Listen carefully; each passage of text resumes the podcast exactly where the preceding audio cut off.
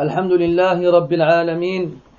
الحمد لله وإن كان يقل مع حق جلاله حمد الحامدين. وأشهد أن لا إله إلا الله وحده لا شريك له ولي الصالحين. وأشهد أن محمدا عبده ورسوله الداعي إلى صراطه المستقيم. صلى الله وسلم وبارك عليه وعلى آله وأصحابه أجمعين. وبعد السلام الله عليكم ورحمته وبركاته حياكم الله جميعا وطبتم وطاب ممشاكم وتبوأتم منزلا من الجنة Mes très chers frères, qu'Allah tabaraka wa ta'ala récompense votre patience et votre sollicitude à vous instruire dans votre religion. Qu'Allah tabaraka wa ta'ala nous réunisse au plus haut degré du paradis comme il nous a réunis ici-bas sous son obéissance. Mes frères, on va aujourd'hui parler de la vie d'une des femmes qui a eu le privilège de vivre à la même époque que celle du prophète alayhi salatu wassalam. Et aujourd'hui, alhamdulillah, de nombreuses personnes parmi les imams et ceux qui sont appelés à parler devant les gens rappellent aux musulmans les histoires de nos prédécesseurs parmi les compagnons radiallahu anhum ainsi que ceux qui vinrent par la suite. Et aussi alhamdulillah on a l'opportunité d'avoir des discours et des conférences dans lesquelles on parle de la vie des épouses du prophète alayhi wassalam, comme Khadija, Aisha, Safiya, Sauda et les autres, radiallahu anhunna ajma'in. Mais malheureusement, on a tendance à mettre de côté beaucoup les femmes dans ce qui concerne le contexte historique.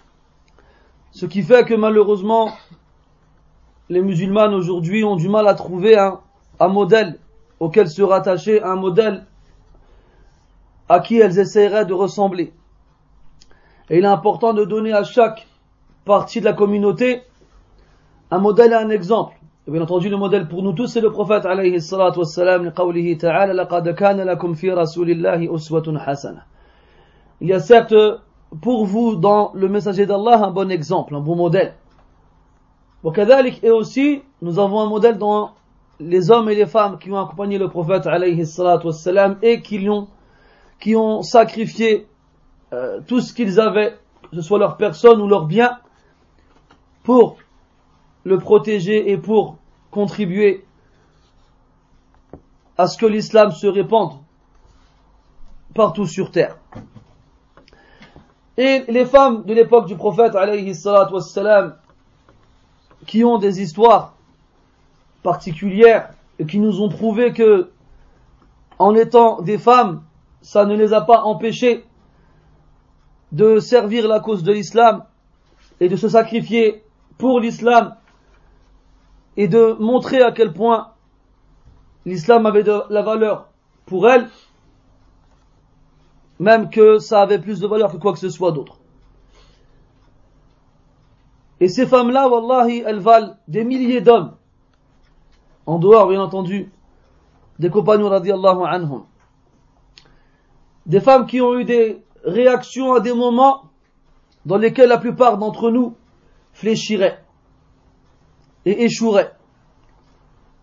C'est pour cela que lorsque l'on dit que la femme n'est pas égale à l'homme, c'est une généralité qu'il ne faut pas prendre au premier degré. C'est-à-dire qu'il y a énormément de femmes qui sont meilleures que beaucoup d'hommes, même si à la base la nature de l'homme en tant qu'homme est meilleure que celle de la nature de la femme en tant que femme, de par les différences que chacun d'entre chacun d'entre eux a avec l'autre. Allah tabaraka wa ta'ala dit dans le Coran الرجال قوامون على النساء بما فضل الله بعضهم على بعض وبما أنفقوا من أموالهم. Donc ici, al-qiwama, c'est-à-dire la responsabilité, et non la supériorité. Les hommes ont une responsabilité, ou si vous voulez une supériorité, justifiés par leur responsabilité sur les femmes. Pourquoi? Parce qu'Allah Ta'ala les a favorisés, a favorisé les uns sur les autres, les, les hommes sur les femmes, et ça de plusieurs façons. Le fait que premièrement, Allah Ta'ala a créé en premier Adam alayhi salam, et que de lui, de sa côte, il a créé, il a créé, il a créé Hawa.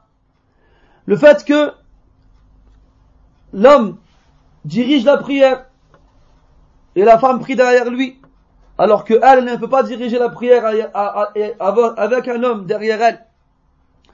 Le fait que la femme doive demander la permission à son époux avant de sortir, alors que le mari n'a pas demandé la permission à sa femme avant de sortir, sauf euh, chez certains. Le fait que la femme n'a pas le droit de faire rentrer chez elle un homme que son mari n'approuve pas. Le fait que la femme n'ait pas le droit de voyager sans qu'elle ait avec elle un mahram. Le fait que l'homme ait le droit de prononcer le divorce et non la femme, sauf dans certains cas. Et sauf chez certaines personnes aussi. Hein, une fois, un frère, il m'appelle, il me dit, Akhi, je sais pas quoi faire, ma femme vient de me divorcer, qu'est-ce que je dois faire? Ben, je lui dis, écoute, Akhi, attends d'avoir de plus d'avoir tes règles pendant trois mois et tu pourras te remarier, Inch'Allah. Alors là, c'était bête, il a rien dit. Je fais, Akhi, la femme, elle divorce pas, qu'est-ce que tu racontes? Al-Muhim. Pour de nombreux mérites que Allah Ta'ala a donné à l'homme sur la femme, Maintenant, ça ne veut pas dire que tous les hommes sont meilleurs que toutes les femmes.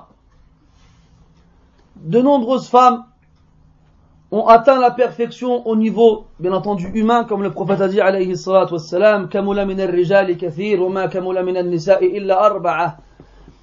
De nombreux hommes atteignent la perfection, tab'an, humaine, alors que parmi les femmes, il n'y en a que quatre. Asiyatu bintu Muzahim, ومريم ومريم بنت عمران وخديجة بنت خويلد وفاطمة بنت محمد. وإن فضل عائشة على سائر النساء كفضل الثريد على سائر الطعام. نجا عليه الصلاة والسلام ces quatre لا اسيا Asia, la femme de Pharaon, et euh, Maryam, la mère de Isa, Khadija, l'épouse du prophète Mohammed, et Fatima. Et le mérite de Aïcha sur toutes les femmes est comparable au sarid sur tous les plats. Et le sarid, c'est un pain farci avec de la viande, qui était vraiment le plat le plus délicat et, et apprécié des Arabes de l'époque. Et comme on sait que le prophète alayhi nous a informé que certains hommes parmi ses compagnons faisaient partie des gens du paradis de leur vivant, il nous a aussi informé que certaines femmes font partie des gens du paradis. Parmi elles Khadija, radiallahu anha et d'autres. Et on va voir que Ummu Ayman aussi en fait partie un peu plus tard. Ummu Ayman, radiallahu anha, était une esclave éthiopienne qui a pour prénom Baraka. Qui a pour prénom Baraka. Cet esclave était l'esclave du père du prophète alayhi salatu wassalam, Abdullah ibn Abdil Muttalib. Lorsque le père du prophète alayhi salatu wassalam mourut, il laissa un, héritage à son fils qui n'est né que quelques jours après sa mort. Comme il dit Ibn Ishaq, رحمه الله وقد ترك عبد الله للجنين خمسة من الإبل وقطيعا من الغنم وسيفا مأثورا وورقا أي فضة وجارية هي أم أيمن بركة الحبشية Donc le père du prophète alayhi salatu wassalam, Abdullah, lorsqu'il mourut, laissa à l'enfant, yani au prophète alayhi salatu wassalam, cinq chameaux, un petit troupeau de moutons, une épée de valeur et de l'argent. L'argent, il y a la matière, pas de la monnaie. Et il lui a aussi laissé une esclave qui est Umm Ayman Baraka, l'éthiopienne. Al-Habashiyya, yani d'Éthiopie. Donc, comme le prophète alayhi wassalam, a hérité à la mort de son père et à sa naissance de cet esclave-là, elle l'a donc accompagné, du moins elle est restée dans son entourage dès sa naissance. Elle a fait partie de ses nourrices. Et quand je dis nourrice, c'est au sens contemporain et pas au sens primaire. Parce qu'au sens primaire du, du mot, c'est celle qui allait. Et quand je dis au sens contemporain, c'est celle qui le garde. Ce qu'on appelle al-hadina. Al-hadina, c'est la femme qui va garder l'enfant lorsque sa mère ne peut pas s'en occuper. Mais qui ne va pas forcément l'allaiter. D'ailleurs, il y a des hadiths qui font référence à, au fait que le prophète, alayhi salatu wassalam, est appelé Ummu Ayman, Ya Ummah. Ou encore, هذه بقية أهل بيتي en parlant de Umm Ayman Ya Ummah يعني oh ma mère oh, oh mère Ou bien il disait aussi, celle-ci est celle qui me reste de ma famille. En parlant de Umm Ayman. Mais ce hadith-là n'est pas authentique. Car il comporte dans sa chaîne de transmission deux rapporteurs faibles.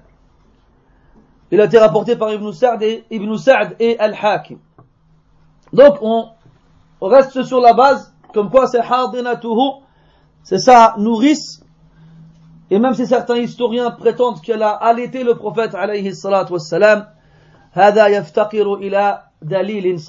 Ceci nécessite une preuve authentique, ce qu'on n'a pas en notre possession. Elle a donc accompagné le prophète alayhi salatu wassalam depuis sa naissance. Elle l'a servi de nourrice, elle l'a gardé alors qu'il n'était qu'un petit enfant. Pendant que sa mère, Amina, était encore vivante. Et après sa mort, et elle est restée avec lui jusqu'à ce qu'il se marie, jusqu'à ce que le prophète, alayhi salatu wassalam, se marie avec Khadija bint Khuwaylid radiyallahu anha. À ce moment-là, le prophète, alayhi salatu wassalam, a'taqaha, yani il l'a franchi. Il a affranchi Umm Ayman. À savoir qu'au mariage du prophète Muhammad sallallahu alayhi wa sallam avec Khadija, il n'avait pas encore reçu la révélation. Car selon la parole la plus connue chez les historiens, il avait 25 ans. Et il a reçu la révélation à 40 ans. Il a donc affranchi Umm Ayman radiallahu anha lors de son mariage avec Khadija. Elle se maria alors avec un homme qui se, qui se prénomme Ubayd ibn al-Harith al-Khazraji, avec laquelle elle a eu Ayman. Elle a eu un garçon qui fut nommé Ayman, d'où sa kunya Ummu Ayman. Et son fils Ayman s'est converti à l'islam par la suite et a même participé aux différentes batailles avec le prophète alayhi jusqu'à ce qu'il mourut martyr lors de la bataille de Hunayn quelques quelques mois avant la mort du prophète alayhi salatu. Mais avant de mourir, Ayman, il a eu le temps de se marier et d'avoir un fils qu'il a appelé Al-Hajjaj. On reviendra plus tard sur ce fils-là qui est le petit-fils donc de Umm Ayman. Elle s'est donc mariée avec Ubayd ibn al-Harith al-Khazraji. Et lorsque le prophète Muhammad alayhi wassalam reçut la révélation à ses 40 ans et qu'il reçut l'ordre de transmettre le message, de transmettre le message autour de lui, parmi les premiers, parmi les premières femmes à avoir cru dans le message du prophète alayhi wassalam, Umm Ayman, فهي من السابقات إلى الإسلام. Elle fait partie des premiers à s'être convertis à l'islam. Elle a donc accompagné le prophète alayhi salatu wassalam, de sa naissance jusqu'à son mariage. Et après, du moment où il est devenu prophète jusqu'à sa mort. Elle fait donc partie des personnes qui sont restées le plus longtemps avec le prophète sallallahu alayhi wa sallam. Et forcément, plus on reste avec le prophète alayhi salatu et plus on sera exceptionnel. Et ça, c'est une chose que l'on constate chez tous les compagnons radiallahu anhum. D'ailleurs, le fait d'avoir été avec le prophète alayhi salatu wassalam, ne serait-ce qu'un instant fait de toi un compagnon. Et le rang du compagnon est un rang que personne d'autre après eux ne peut atteindre. Par exemple, les historiens disent de Abdullah ibn al-Mubarak rahimahullah qui, est né après la mort du prophète alayhi mais qui avait réuni dans la science et la piété et l'adoration ce que beaucoup de compagnons n'avaient pas. À un point où certains ont dit que la seule différence qu'il y avait entre Abdullah ibn al-Mubarak et certains compagnons, c'était le rang de compagnons. Et de par ce rang-là, eh bien, tous les compagnons sont meilleurs que Abdullah ibn, ibn al-Mubarak. C'est comme lorsqu'un homme a demandé à l'imam Ahmad, rahimahullah, lequel des deux est le meilleur Omar ibn Abdul Aziz ou Muawiyah ibn Abi Sufyan Et Omar ibn Abdul Aziz n'est pas un compagnon. Donc Omar ibn Abdul Aziz ibn Marwan ibn al-Hakam al-Umawi. Le fils du frère de Abdul Aziz ibn de Abdul Malik ibn Marwan. Qui était un des plus grands califes de la dynastie des Omeyyades. Donc après sa mort, son fils Al-Walid prit le califat. Après sa mort, son frère Yazid prit le califat. Et après sa mort, c'était Omar ibn Abdelaziz, le cousin de, des deux précédents. Et Omar ibn Abdelaziz, rahimahullah, était connu pour être un calife bien guidé, un calife yani, pieux, à un point où on l'a appelé le cinquième calife bien, bien guidé. Alors que entre Ali radiallahu anhu et lui, il y a presque une dizaine de personnes qui sont passées au califat. Et Omar radiallahu anhu, euh, Omar ibn Abdelaziz, rahimahullah, était donc un homme très pieux et très vertueux. Et certains qui cherchent à semer la discorde et à vouloir faire détester Muawiyah aux gens ont voulu soutirer de la part de, de, l'imam Ahmed une parole comme quoi Omar est meilleur que Muawiyah. Alors ils ont demandé c'est lequel et de qui est meilleur? Muawiyah ibn Abi Sufyan, le compagnon connu, fils de compagnon connu, radiallahu anhuma, ou bien Omar ibn Abdul Aziz? Alors il lui a répondu rahimahullah, une poussière dans la narine de Muawiyah, qui est un compagnon, est meilleur que Omar ibn Abdel Aziz entier. Est meilleur que Omar ibn Abdel Aziz entier. Donc le rang de compagnon est un rang particulier. Même si cette personne-là n'est restée avec le prophète alayhi que quelques instants. Et c'est un rang qu'aucun musulman ne peut atteindre. C'est pour cela que les compagnons méritent de notre part un respect sans pareil et un amour sans limite. Et que nous invoquions Allah tabaraka wa ta'ala en leur faveur comme Allah dans le Coran nous l'a demandé.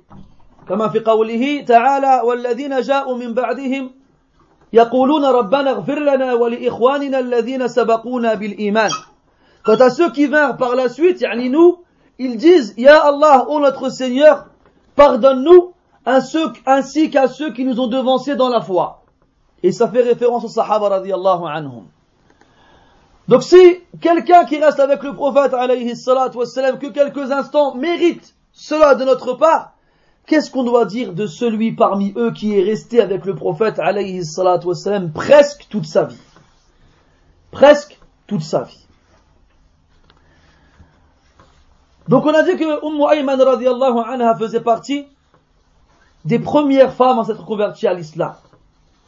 De toute façon, comme on l'a dit, elle connaissait très bien le prophète, alayhi. Et elle savait que ce n'était pas un menteur. Elle a donc reconnu en lui sa véracité.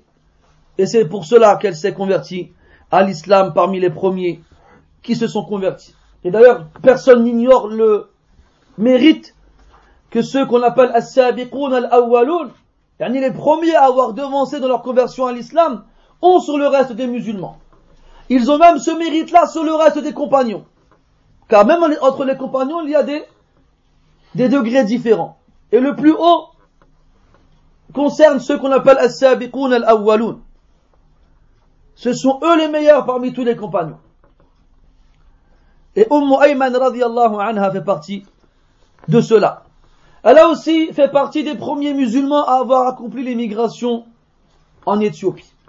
Donc comme on le sait, les musulmans dans les premières années de l'islam subirent énormément de pression et de torture de la part des Qurayshites, notamment parmi eux les plus faibles, parmi les esclaves et ceux qui n'avaient pas de protection. Alors, Allah ta'ala a autorisé aux musulmans de se rendre en terre d'Éthiopie, car il y avait là-bas un roi chrétien, mais juste, chez lequel, chez qui personne n'était opprimé. An-Najashi. Elle a fait partie donc des premiers musulmans à avoir fait al-hijra. À avoir fait al-hijra. Elle s'est donc rendue en Éthiopie et est restée là-bas un certain temps avant de rejoindre le prophète alayhi salatu wassalam par la suite.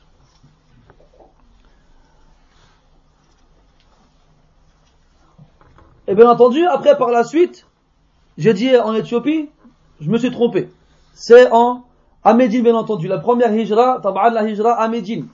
Pourquoi j'ai confondu Parce qu'il y a une version, dans un hadith qu'on verra tout à l'heure, qui prétend que Umm Ayman a fait la hijra en Éthiopie. Mais cette, cette version-là, elle n'est pas correcte, comme on va l'expliquer par la suite? Donc là, pardon, je faisais référence à la hijra à Médine. Donc elle a fait partie des premiers à avoir quitté Mecca pour se rendre à Médine. Et d'ailleurs, à ce sujet, Ibn Sa'd, rahimahullah, il rapporte d'après Uthman ibn al-Qasim قال لما هاجرت أم أيمن أمست بالمنصرف دون الروحاء فعطشت فعطشت وليس معها ماء وهي صائمة وجهدت. فدلي عليها من السماء دلو من ماء برشاء أبيض فشربت وكانت تقول ما أصابني بعد ذلك عطش ولقد تعرضت للعطش بالصوم في الهواجر فما عطشت Donc il y a un événement particulier qui lui est arrivé lorsqu'elle a quitté Mecca pour se rendre à Médine. Déjà premièrement, comme on le sait, entre Mecca et Medina, il y a une longue distance, dans un environnement rude, sous une chaleur intense. Et malgré cela, Umm Ayman anha a choisi de jeûner durant ce difficile voyage. Et comme vous le savez, il n'y avait pas de moyen de transport, si ce n'est les montures classiques comme les chevaux et les, et les dromadaires. Mais elle, elle s'est rendue à pied jusqu'à Médine. Et lorsqu'elle n'arrivait pas très loin de Médine, à une vallée qu'on appelle Ar-Rawha, juste avant une terre qu'on appelle Al-Munsarif, à quelques kilomètres de Médine. Alors qu'elle jeûnait, elle n'en pouvait plus et était épuisée. Alors, un seau est descendu du ciel avec une corde blanche, dans lequel se trouvait de l'eau. Elle en a bu et elle n'a plus eu soif. D'ailleurs, elle disait par la suite, que depuis qu'elle a bu de cette eau-là, elle n'a plus jamais eu soif. Et des fois, elle jeûnait dans des journées très chaudes, et malgré cela, elle n'avait pas soif. Et ça, mes frères, c'est ce qu'on appelle karamat al-awliya. Karamat al-awliya. Ce sont des événements inhabituels qu'Allah tabaraka ta'ala offre comme cadeau à ses alliés les plus pieux. Et cela, mes frères, fait partie des points dans lesquels Ahlus Sunnati wal Jama'a sont d'accord pour en faire un des fondements de la croyance. Mais bien entendu, sans exagération ni laxisme, sans exagération jusqu'à faire de celui qui ne le mérite pas un saint ou un allié, ni laxisme en reniant cette information-là, ou bien ce principe-là. Car de nombreux textes font référence à ce genre d'événements qui sont arrivés à de nombreux compagnons radiallahu anhum ainsi qu'à de nombreux tabi'in et de atba' tabi'in. Et les livres euh, de la sunna sont nombreux et témoignent de cela. D'ailleurs, Ibn Taymiyyah, rahimahullah, dans l'Aqid al-Wasitiyah, fait référence à certains événements, comme ce compagnon qui a marché sur l'eau, sur son cheval et d'autres encore. Donc il est obligatoire pour les gens de la sunna, pour les musulmans, de croire qu'Allah tabaraka wa ta'ala donne ikraman lahum wa tashrifa comme honneur à ses serviteurs les plus pieux, awliya'uhu, des cadeaux sous forme d'événements inhabituels. كما يقال خوارق العادات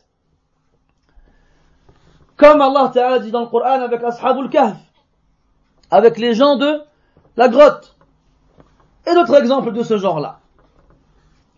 Et Umm Ayman radiallahu anha faisait partie de ces musulmans pieux qui ont atteint un degré dans le wilaya, al-khassa, l'alliance particulière avec Allah subhanahu wa ta'ala. Pourquoi je dis particulière? Parce qu'il y a deux types d'alliances, c'est la générale et la particulière. L'alliance générale qu'Allah ta'ala donne à ses, à ses serviteurs concerne les croyants. ومن ذلك قوله تعالى الله ولي الذين آمنوا يخرجهم من الظلمات إلى النور ومن ذلك قوله تعالى ذلك بأن الله ومن ذلك قوله تعالى ذلك بأن الله مولى الذين آمنوا وأن الكافرين لا مولى لهم إلى آخره Donc Allah tabaraka wa ta'ala est l'allié croyants. Et ça c'est une alliance générale qui concerne le, la personne à partir du moment où elle est croyante. Et il y a une alliance particulière qui concerne les plus pieux parmi eux. قال عز وجل ألا إن أولياء الله لا خوف عليهم ولا هم يحزنون الذين آمنوا وكانوا يتقون لهم البشرى في الحياة الدنيا وفي الآخرة الآية Certes, les alliés d'Allah n'ont pas à avoir peur et n'ont pas à s'attrister. Ceux qui croyaient en Allah et, étaient, et faisaient partie des pieux, ils auront la bonne nouvelle ici-bas et dans l'au-delà. وقال ابن تيمية رحمه الله بناء على هذه الآية من كان مؤمنا تقيا كان لله وليا Quiconque est un croyant pieux sera certes un allié d'Allah subhanahu wa ta'ala. Donc en fonction de la piété de la personne, eh bien celle-ci s'élève dans les degrés de l'alliance. Et plus sa piété est grande, et plus son rang d'allié d'Allah azza wa le sera. Et Umm Ayman radiallahu anha en a fait partie.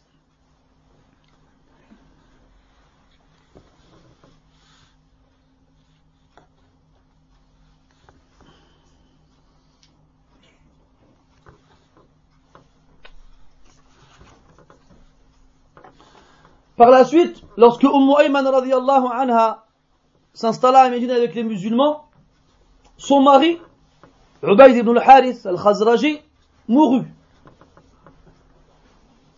Et après que le délai, le délai de deuil passa, le prophète alayhi salatu wassalam incitait les compagnons radiallahu anhum à l'épouser.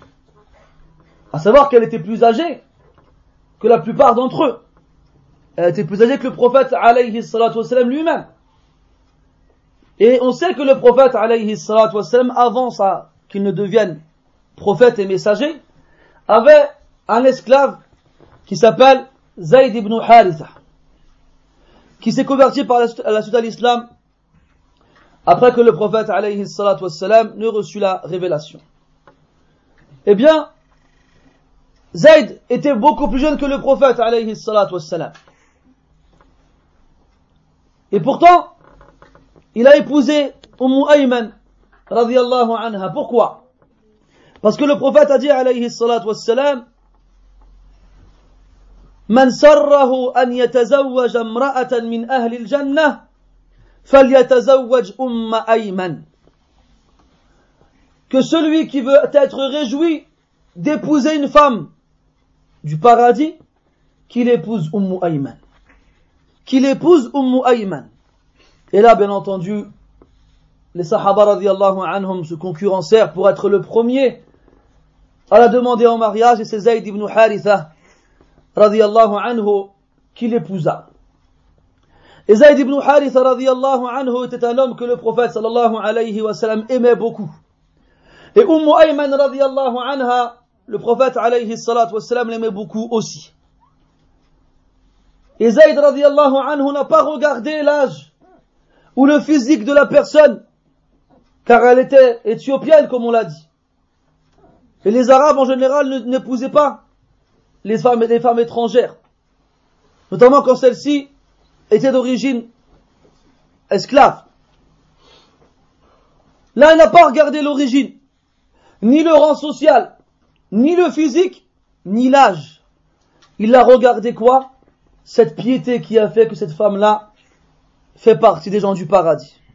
Ça nous rappelle le hadith dans lequel le prophète sallallahu alayhi wa sallam nous dit تنكح المرأة لأربع لجمالها ولنسبها ولمالها ولدينها فاظفر بذات الدين تربت يداك Il nous dit que la femme en général, on l'épouse soit pour sa beauté,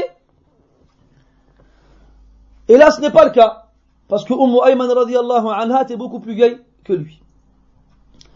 Soit pour son rang, et là ce n'est pas le cas non plus, car elle était une esclave éthiopienne. Et en général, les esclaves ne connaissent pas leur, leur lignée, leurs ancêtres. Et chez les Arabes, plus une personne connaît sa lignée, plus elle est noble. Voilà, axe bil axe. Et l'inverse indique l'inverse aussi. Et ça, c'est un grand manquement que nous avons aujourd'hui, les musulmans, que ce soit les Arabes ou non. C'est un désintérêt total de notre lignée. On ne sait pas comment s'appellent nos ancêtres. On connaît le nom de nos pères, des fois celui de notre grand-père, mais rarement ça va plus loin. Alors qu'auparavant, les Arabes, malgré le fait qu'ils sont une communauté analphabète qui n'écrit pas et qui ne lit pas, étaient capables de dénombrer plus d'une dizaine d'ancêtres. Qu'est-ce qui a fait qu'on se soit désintéressé autant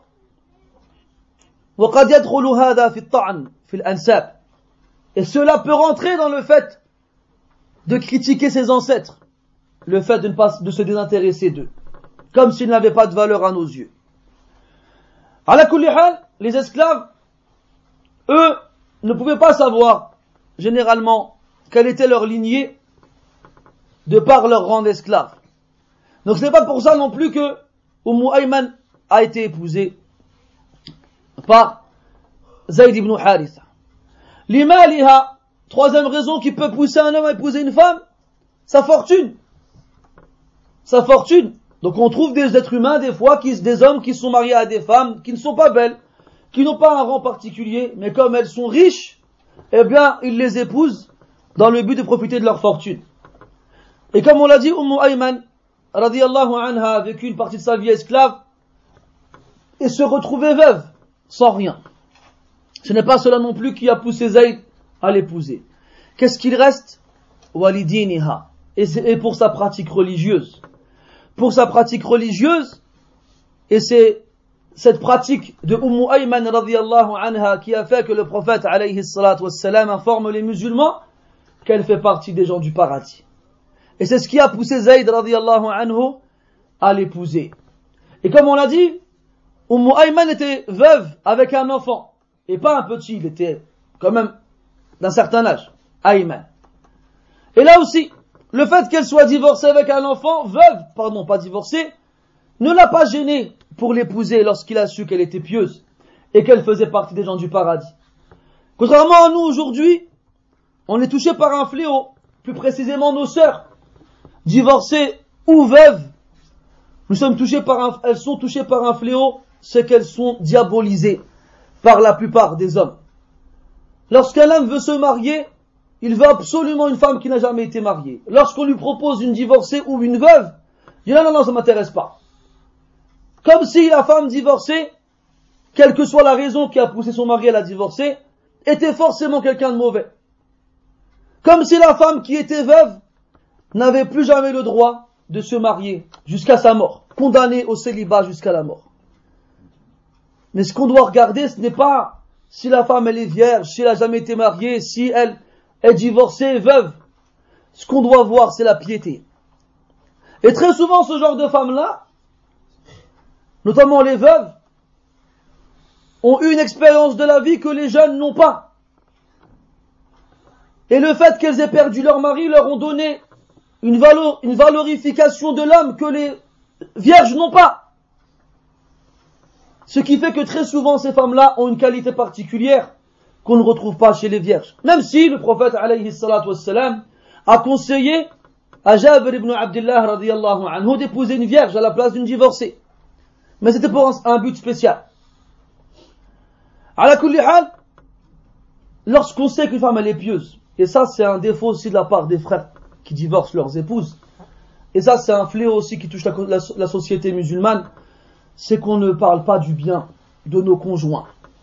Lorsque l'homme et la femme divorcent parmi nous, c'est comme s'ils étaient devenus des ennemis farouche l'un envers l'autre, dont le seul but est de faire du mal à l'autre.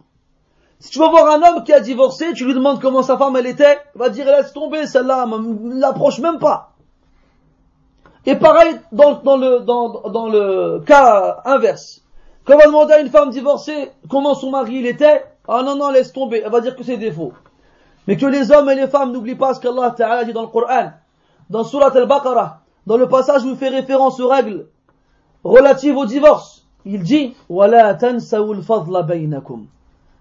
N'oubliez pas le bien qu'il y a eu entre qu'il y a eu entre vous. N'oubliez pas le bien qu'il y a eu entre vous. Et ça très très souvent malheureusement les gens ils l'oublient. Que ce soit l'homme ou la femme. Les Sahaba radiallahu anhum, les hommes, connaissaient les femmes vertueuses dans leur entourage. À un point où lorsque l'une d'entre elles devenait veuve ou divorçait, eh bien, il y avait certains d'entre eux qui connaissaient le moment exact auquel leur période de viduité arrivait à terme pour qu'ils aillent les demander en mariage. Tellement ils étaient soucieux d'avoir des femmes pieuses. Pourquoi on a perdu ce réflexe? Pourquoi? Pourquoi on croit que la femme divorcée ou bien la femme veuve est forcément une femme mauvaise? Et puis même si des fois un homme il va te dire, ma femme elle m'a dit ça, elle a fait ça, c'est toi j'ai divorcé, des choses mauvaises. Et qui sont probables, eh bien il est possible que ça n'a pas marché avec lui, mais que ça marchera avec un autre. Et l'histoire de Zaynab avec Zayd nous le prouve bien. Parce que Zayd ibn al-Haritha a épousé Zaynab. Mais il ne s'entendait pas. Et Zayd voulait la divorcer. et il s'est abstenu. Et par la suite, parce qu'en fait il y avait une, coutume chez les Arabes qui interdisait au père adoptif d'épouser la femme de son fils adoptif. Donc c'est pas mon fils mais je l'adopte. Et lorsque celui-ci divorce, eh bien je ne peux pas épouser sa femme. Mais le principe d'adoption, dans ce sens-là, est aboli par l'islam. Ce qui veut dire que si le fils adoptif, entre guillemets, divorce sa femme, eh bien le père adoptif n'a pas d'interdiction quant au fait de l'épouser. Alors Allah Ta'ala, pour abolir cette coutume, a pris Zayd et le prophète alayhi salatu wassalam. Et Zayd ne s'entendait pas avec Zaynab. Et par la suite, lorsque Zayd divorça Zaynab, eh bien Allah tabaraka wa ta'ala ordonna et maria le prophète alayhi salatu wa salam à Zaynab. Et c'est dans le Coran. فلما قضى زيد منها وطرا زوجناكها. Donc lorsque Zaynab, lorsque Zayd, pardon, elle divorça d'elle, nous te la, on t'a marié à elle. Et Zaynab radiallahu anha se vantait auprès des autres épouses du prophète alayhi salatu wassalam en disant que moi, c'est Allah ta'ala qui m'a marié au prophète alayhi salatu. Au-dessus des sept cieux. Alors que vous, ce sont vos awliya qui vous ont marié. Elle se vantait par rapport à cela. Shahid, c'est quoi?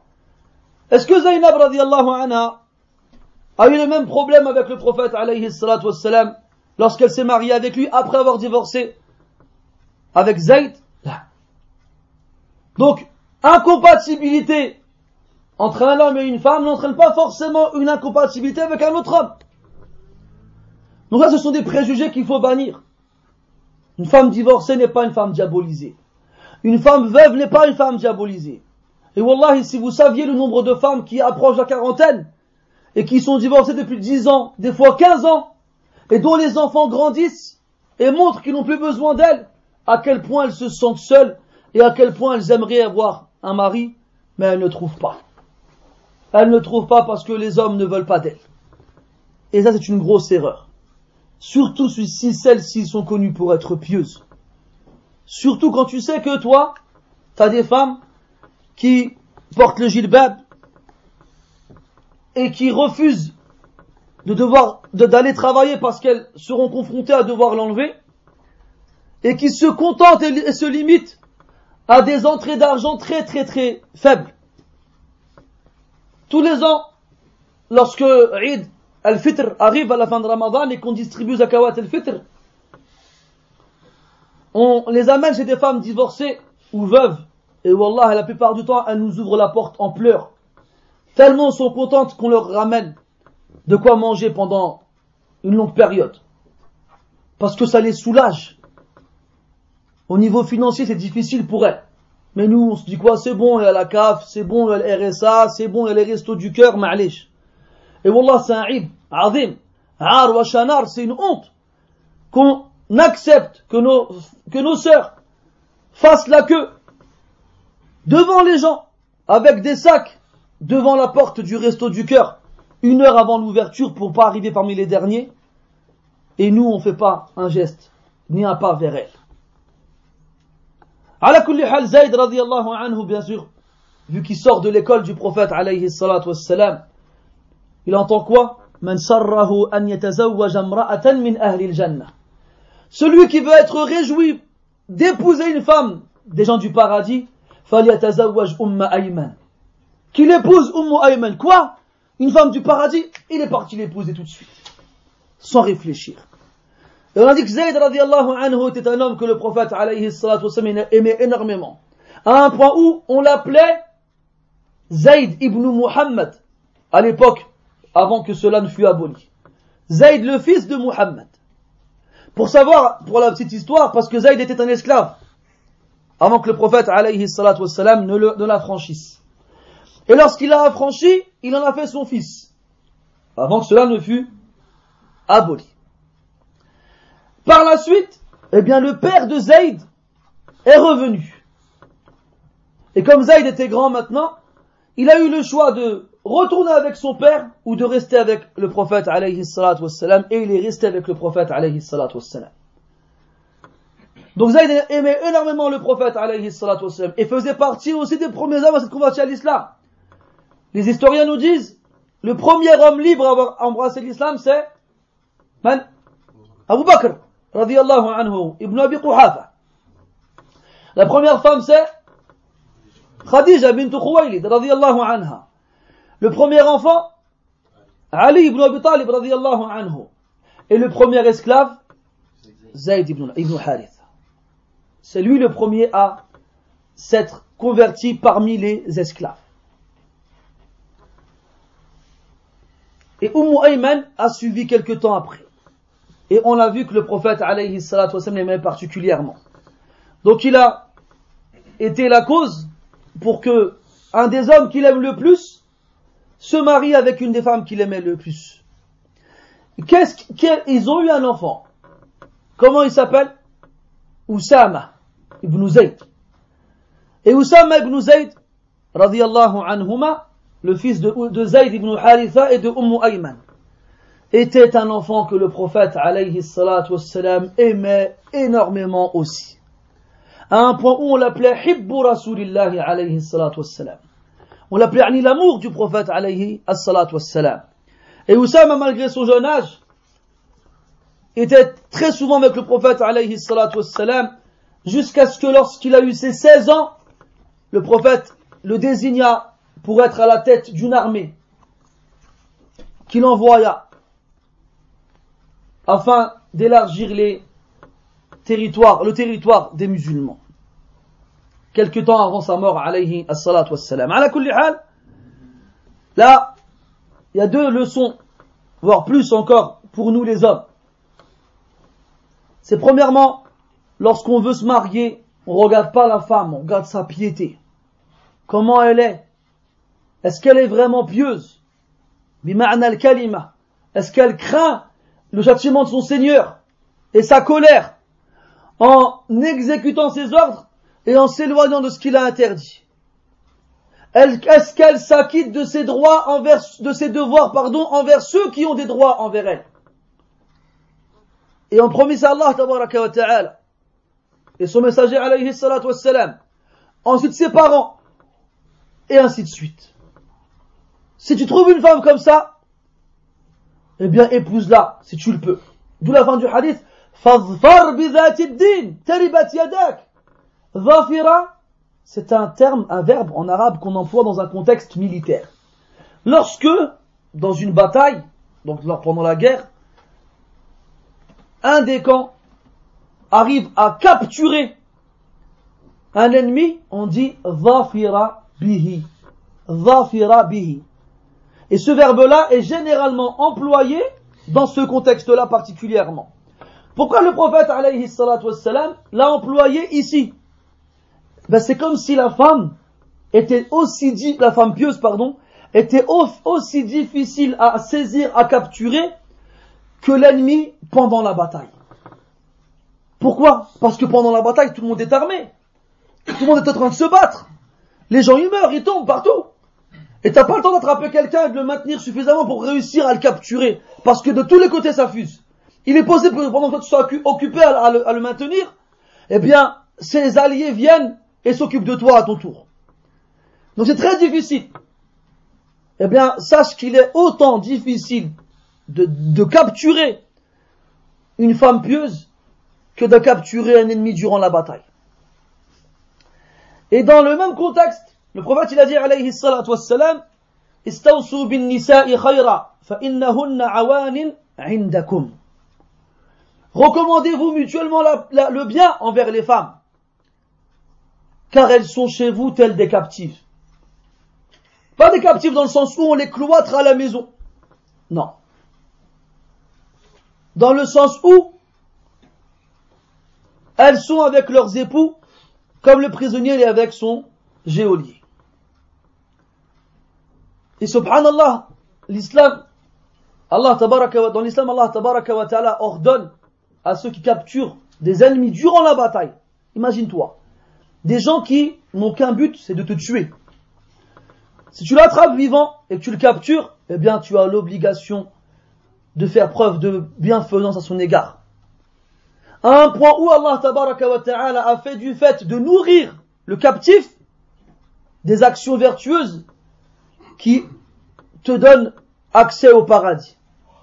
Allah dit dans le Coran ويطعمون الطعام على حبه مسكينا ويتيما وأسيرا Et ils nourrissent, malgré leur amour envers cette nourriture-là, selon une des versions de, de, de l'explication du verset, ou bien par amour envers Allah tabaraka wa ta'ala. Et la qaïda, la règle, elle dit que lorsqu'un verset comporte plusieurs sens entre lesquels il n'y a pas de contradiction, on, donc, on donne donc à ce verset-là tous ces sens-là. Donc il donne cette nourriture par amour envers Allah, et, alors que eux ils aiment cette nourriture-là. Et on sait que le fait de donner une chose que nous on aime est meilleur que de donner une chose pour laquelle on n'a pas de, d'amour particulier. Allah dit dans le Coran, Vous n'atteindrez la piété que lorsque vous dépenserez de ce que vous aimez. C'est ça, al-bir. Et c'est un des plus hauts degrés de la sadaqa. Et le plus haut degré de la sadaqa, c'est ce qu'on appelle al-ithar. Al-ithar, c'est le fait de préférer l'autre à soi-même. Et ils préfèrent sur eux-mêmes, même s'ils sont touchés par une famine. Ça, c'est le plus haut degré. En deuxième position, le fait de donner ce qu'on aime. ويطعمون الطعام على حبه على حبه يعني القاعدة الأساسية أن الضمير يعود إلى أقرب مذكور La règle de base, c'est que le pronom revient au dernier évoqué. ويطعمون الطعام على حبه أي على حب الطعام c'est ça l'asl ils donnent la nourriture alors qu'ils aiment la nourriture ils la veulent pour eux mais eux ils préfèrent la donner aux autres plutôt que de la garder pour eux et l'autre euh, interprétation يعني على حبه حب الله عز وجل À qui la donne cette nourriture-là Cette nourriture-là. Miskinan, le pauvre. Wayatiman, l'orphelin. Waasira, le captif, le prisonnier. Et combien de captifs de guerre se sont convertis à l'islam seulement à travers cette relation que le, comment dirais le guerrier qu'il a emprisonné avait avec lui. Alors qu'en général, quand on voit les êtres humains, lorsqu'ils capturent leurs ennemis, qu'est-ce qu'ils leur font subir comme, comme euh, sévices et comme torture Et donc, ici le prophète, alayhi wassalam, il compare la femme au captif. Et ce n'est pas parce que elle a un, une faiblesse par rapport à toi en tant qu'homme que tu dois être injuste envers elle. Car n'oublie pas que si tu es plus fort qu'elle, eh bien Allah Ta'ala est plus fort que toi. Allah dans le Coran il dit فَإِنْ أَطَعْنَكُمْ فَلَا تَبْغُوا عَلَيْهِنَّ سَبِيلًا إِنَّ اللَّهَ كَانَ عَلِيًّا كَبِيرًا Si vos femmes vous obéissent, alors ne cherchez pas de moyens de les humilier ou bien de les soumettre. Si elles vous obéissent, pourquoi chercher plus Et quand tu vois la soumission de ton épouse, et tu vois son obéissance, certaines personnes croient que ça leur ouvre les portes de l'injustice. Et que pour un oui, pour un non, ils ont le droit de les maltraiter injustement. Alors Allah Ta'ala, il dit, si elles vous obéissent, ne cherchez pas d'autres voies, ni pour les soumettre. Et il finit le verset en disant, Inna Allah kana aliyan kabira, car certes Allah est le très haut et le très grand. Et pourquoi Allah Ta'ala, il a fini ce verset avec ces deux noms? Pour indiquer que quelle que soit la hauteur que tu peux avoir au-dessus de ton épouse qui pourrait te pousser à être injuste envers elle, eh bien n'oublie pas qu'Allah wa ta'ala il est plus haut que toi, il est plus grand que toi. Et que si toi, parce que tu es plus haut que ton épouse, tu penses que tu as le droit d'être injuste envers elle, eh bien n'oublie pas qu'Allah wa ta'ala il est au-dessus de toi et qu'il fait ce qu'il veut. Et s'il veut, il te punit. Donc n'oublie pas. C'est une longue parenthèse, mais elle a son importance vu le fléau que ça cause dans la communauté. Zayd radiallahu anhu, il a eu avec Umm Ayman Usama, Usamatu ibn Zaydin wa ibn Ummi Ayman, Ummi Ayman radiallahu anhum ajma'in. Umm Ayman radiallahu anha avait une particularité au niveau de sa prononciation. Elle avait ce qu'on appelait Usru al-Lisan. Yani, elle avait du mal à prononcer certaines lettres. Et il a été rapporté par Ibn Sa'd عن أبي جعفر الباقر أنه قال دخلت أم أيمن على النبي صلى الله عليه وسلم فقالت سلام الله عليكم سلام الله عليكم فرخص لها أن تقول السلام فقط Un jour, Umm Ayman radiallahu anha rentre chez le prophète alayhi salatu wassalam et dit Salamullah alaykum au lieu de dire Salamullahi alaykum. Elle n'arrivait pas à prononcer le ha. Alors le prophète alayhi salatu wassalam lui a autorisé de se contenter de dire Assalam.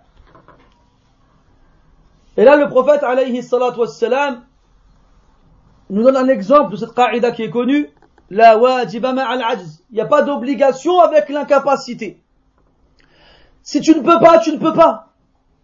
Et ça, les fuqaha, ils l'appellent al-akhras. c'est celui qui est incapable de prononcer certaines lettres. Et lui, il n'a pas le droit de faire imam. Sauf avec des gens qui sont comme lui ou pire. Sauf avec des gens qui sont comme lui ou pire.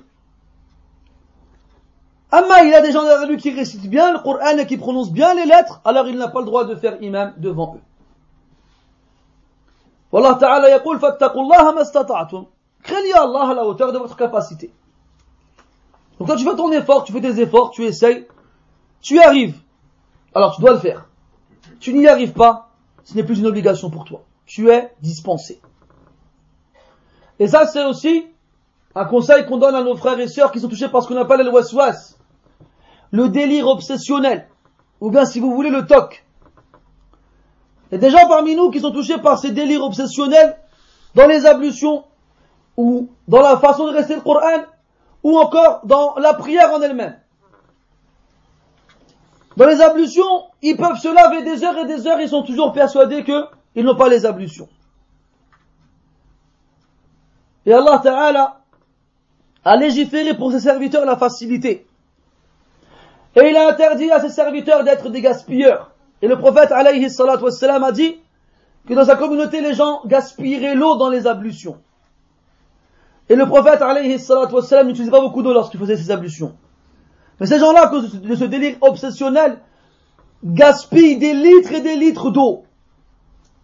Alors que le prophète alayhi wassalam utilisait l'équivalent de 2 litres à peu près pour faire son roussel, son lavage. Et l'équivalent d'à peu près 50 centilitres pour faire ses ablutions. Ibn al-Qayyim, il a un kitab dans lequel il fait référence à ce, à ce à ce mal, qui s'appelle Irathatul Lahfan. Ça s'appelle à la rescousse de celui qui est perdu. Entre guillemets, à peu près. Et il fait référence aux gens qui ont ce délire obsessionnel dans leurs ablutions. Et il ramène une hikaya, il ramène une histoire comme quoi un cheikh était dans une assise avec ses élèves.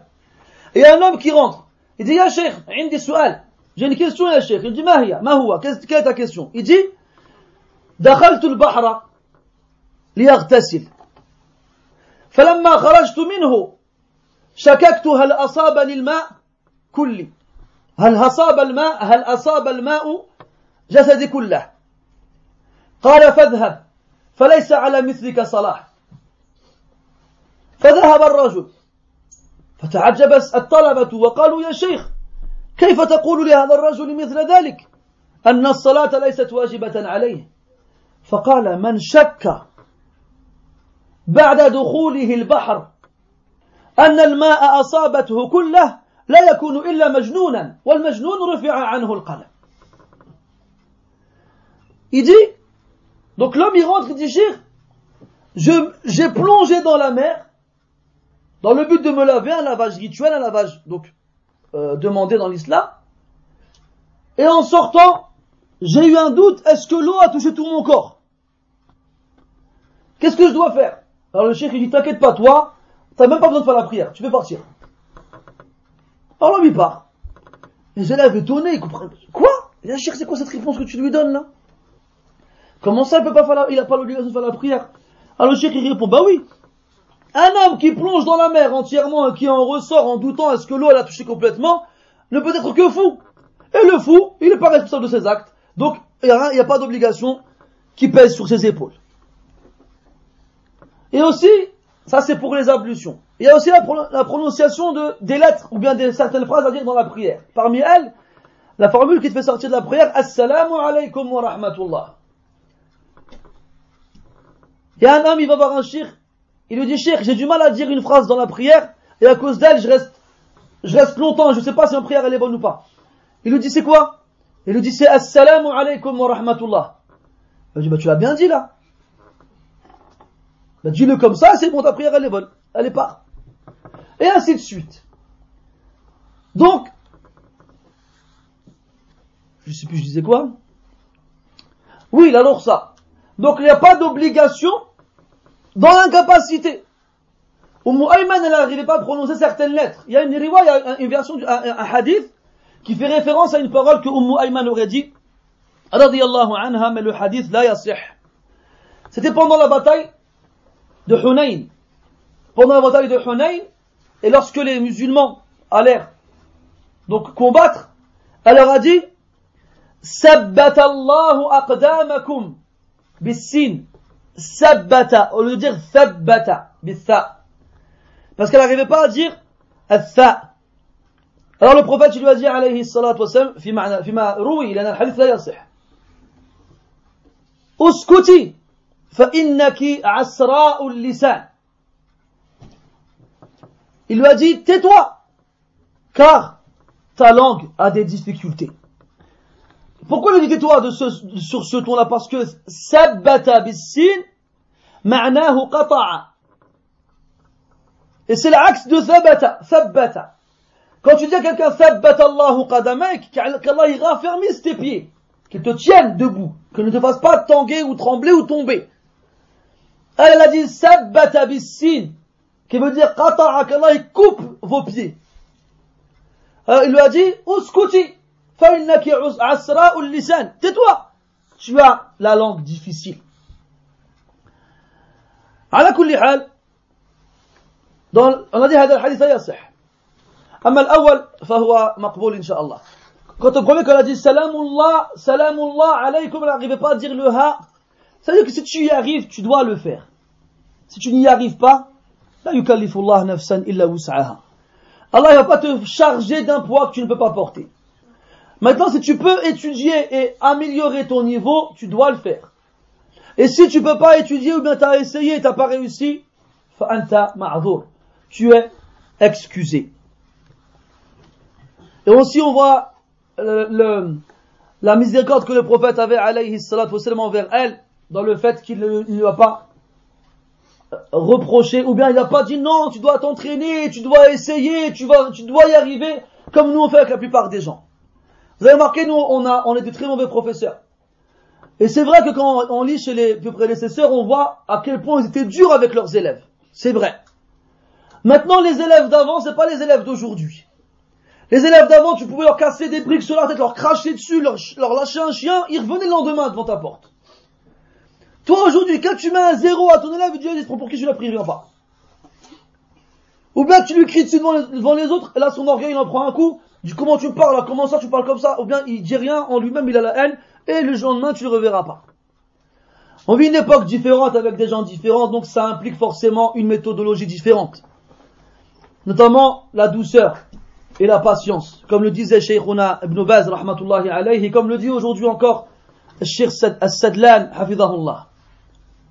Il faut faire preuve de patience avec nos élèves, notamment ceux qui enseignent les lettres aux débutants. Avant, on pouvait dire les noms arabes. Mais voilà, aujourd'hui, malheureusement, on voit même les arabes, ils arrivent à prononcer les lettres. Le qaf, le ayn, le ra, et j'en passe d'autres. Je rentre même pas dans le va et le da, si on prend la kunbul al-misriya, ou bien si on prend le vrai nôtre, al-va, ala kulli. Des fois, c'est comme ça, tu dis, vas-y, aqqa, aqqa, non, aqqa, aqqa, subhanallah, tu sais pas dire pourquoi après tu pars? On est comme ça malheureusement. on essaye, on essaye de l'entraîner, on essaye de, on patiente avec lui. Et puis, il n'y a pas 36 solutions. Il va y arriver, fabiha wa ni'mat, tant mieux. Il n'y arrivera pas, la. Allah, il n'impose pas, il n'impose pas un poids. Il ne cherche pas une âme d'un poids qu'elle ne peut, qu'elle ne peut supporter. Et on doit faire preuve de cette patience-là, avoir de la pédagogie vis-à-vis de nos élèves, vis-à-vis de nos frères. On ne doit pas les repousser, on ne doit pas les complexer, parce que c'est en insistant de cette façon-là qu'on ouvre la porte vers al-waswas, vers le délire obsessionnel. J'appelle ça délire parce que oui, c'est proche de la folie.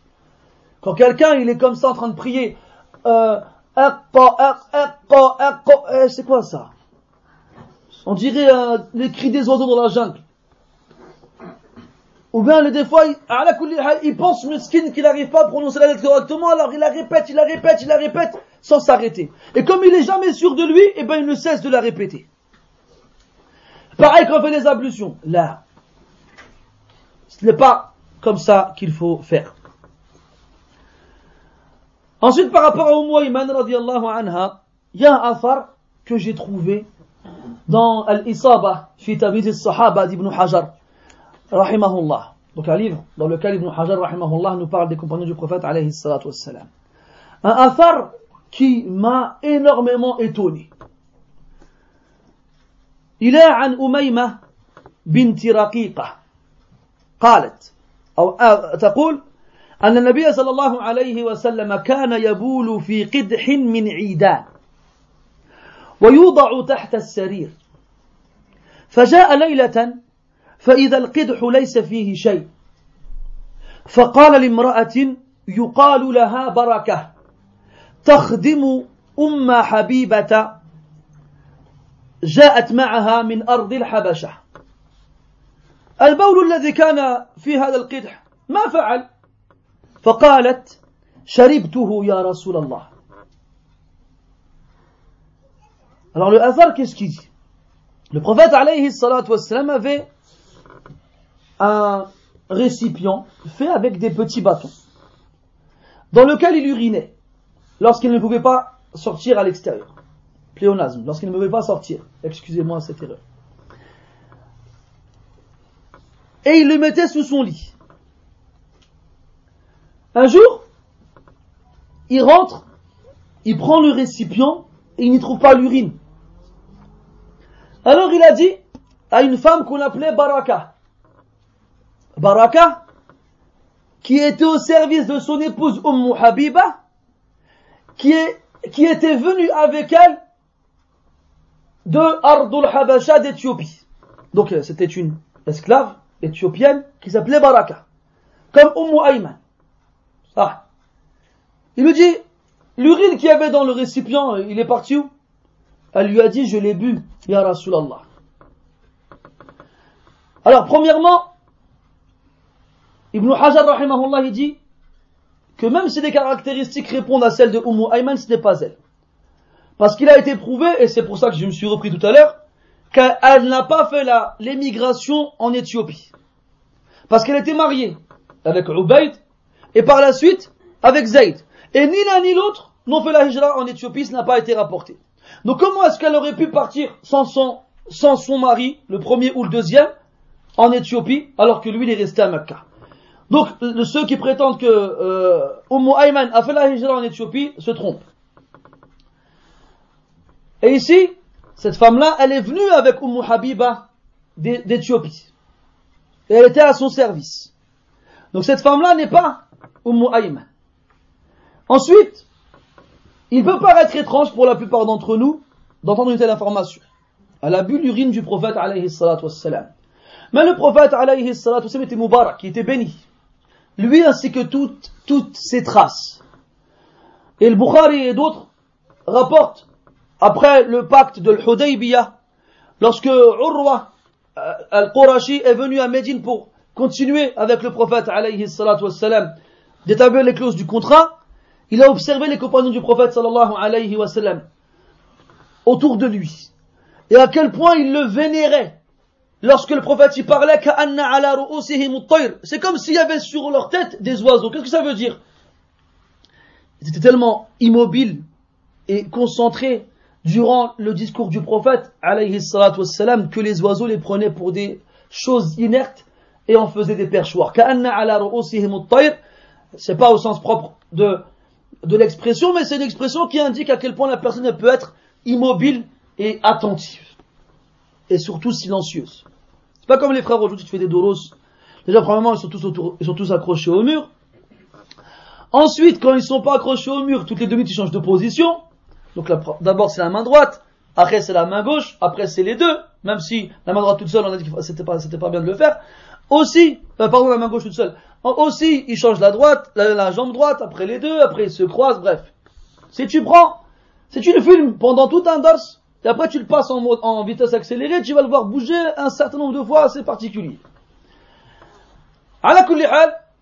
Il a dit aussi que le prophète alayhi salatu wasallam تنخم نخامة حتى كاد يقتتل حتى كادوا يقتتلوا عليها تدرون ما هو التنخم أو النخامة النخامة يعني c'est t'as vu quand tu, tu racles ta gorge hein, vous avez compris je ne peux pas vous le faire quand tu racles ta gorge dans le but d'en faire sortir les glaires d'accord? Tu la craches cette glaire là et eh bien, il a dit que quand le prophète il crachait ses glaires après avoir raclé sa gorge, ils allaient presque s'entretuer pour l'attraper en premier. Elle touchait pas le sol. Quand il crachait et sa salive, eh ben, ça ne touchait pas le sol. Il y avait quelqu'un qui était là avant Il s'en mettait sur lui. Il y a un affaire aussi avec Abdullah ibn Zubayr ibn al-Awam radiallahu anhuma. في صحته مقال مختلف فيه فيها يعني les savants ont divergé sur son authenticité. Qu'est-ce qu'il dit Comme quoi le prophète alayhi salatu il a fait une hijama. Il a fait une saignée. Vous savez quand on extrait le sang impur, le sang mort du corps, et il a demandé à Abdullah, qui est encore un jeune garçon, de prendre le sang recueilli dans un sac et d'aller l'enterrer. Alors Abdullah, il le prend comme ça, il marche avec, il s'apprête à l'enterrer, il dit quoi? Le sang du prophète, je vais l'enterrer? Non. Qu'est-ce qu'il a fait? Il l'a avalé. Voyez, des frères, ils ont fait des tronches du genre, ah, dégueulasse. un autre être humain, il a pas de problème. Après, c'est pas dans une émission, je sais plus, euh, où il y a des gens, ils ont des défis bizarres, ils boivent du sang de vache. Il y a un truc comme ça. Où tu, tu tiens, je te donne 100 000 euros, tu bois du sang de vache. Ben, ils boivent du sang de vache. Ça, oh là là. Je sais pas, moi, je, rêve peut-être, non? Vous regardez pas la télé? Ah, c'est ça.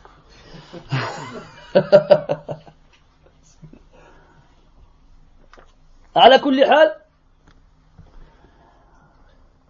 euh, ça, j'ai des bêtises, après je me perds. Naam. Donc il a bu le sang du prophète alayhi salatu. Après il a eu peur d'avoir fait une erreur. Alors il a été le dire au prophète alayhi salatu. Alors après il a souri, lui a dit, Allah il interdit au feu de toucher quoi que ce soit provenant de moi de mon corps en gros il lui fait comprendre que lui aussi n'irait pas en enfer d'ailleurs à titre indicatif pour Abdullah ibn Zubayr il était rapporté dans sa tarjama dans, dans sa biographie que quand il priait, les oiseaux se posaient sur lui. Et ça, c'était pour de vrai. C'est pas l'expression tout à l'heure.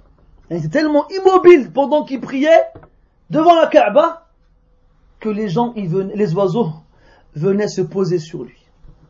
À la revient au hasard. Et ça, c'est quelque chose qui est connu, reconnu chez Ahl-Sunnah wal Jama'a.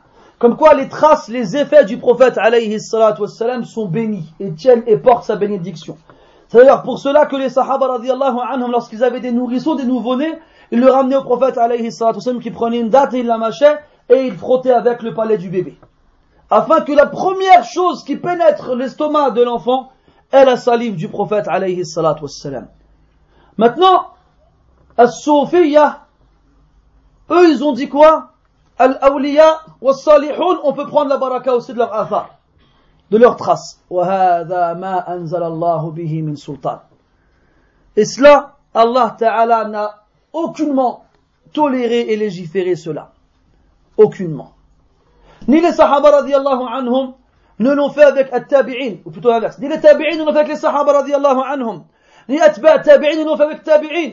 Donc si vraiment c'était toléré, les plus pieux de la communauté, on aurait été les voir en premier et ça n'a pas été rapporté.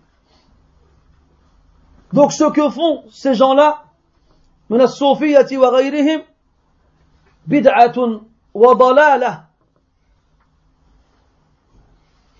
ولا تجوز بوجه من من الوجوه. C'est une innovation et un, et un égarement aucunement toléré.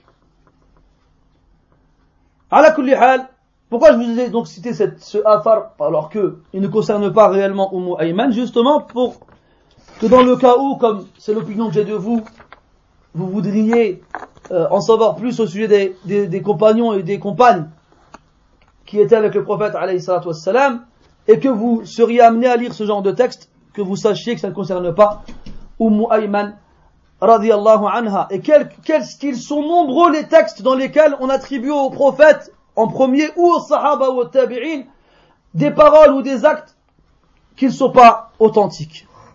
Donc il faut faire attention à ce qu'on rapporte comme information au sujet des gens. Umm Ayman radiallahu anha accompagnait le prophète alayhi salatu wassalam sur le champ de bataille. Et elle faisait partie de ces femmes qui soignaient les blessures des combattants et leur donnaient à boire parce que ils combattaient durant la journée des fois très longtemps et avec l'effort du combat, plus les différentes cuirasses qu'ils portaient, un équivalent d'armure, pour se protéger des coups d'épée ou même des flèches, ils avaient extrêmement soif et se fatiguaient énormément. Il y avait donc des femmes sur le champ de bataille, ou pas forcément au milieu, mais sur les limites, qui s'occupaient des blessés, des blessés et qui leur donnaient à boire. Parmi elles, Umm Ayman, il y avait aussi Aïcha radiallahu anha, ou encore Umm Sulaym, qui est la mère de Anas ibn Malik. C'est pas ici que j'avais fait un dos sur cette femme-là, non? Non, c'est pas ici. À la sinon, je ne pas pardonner. À la il y avait plusieurs sahabiyat radiallahu anhum qui s'occupaient de cela. Et à la bataille de Uhud,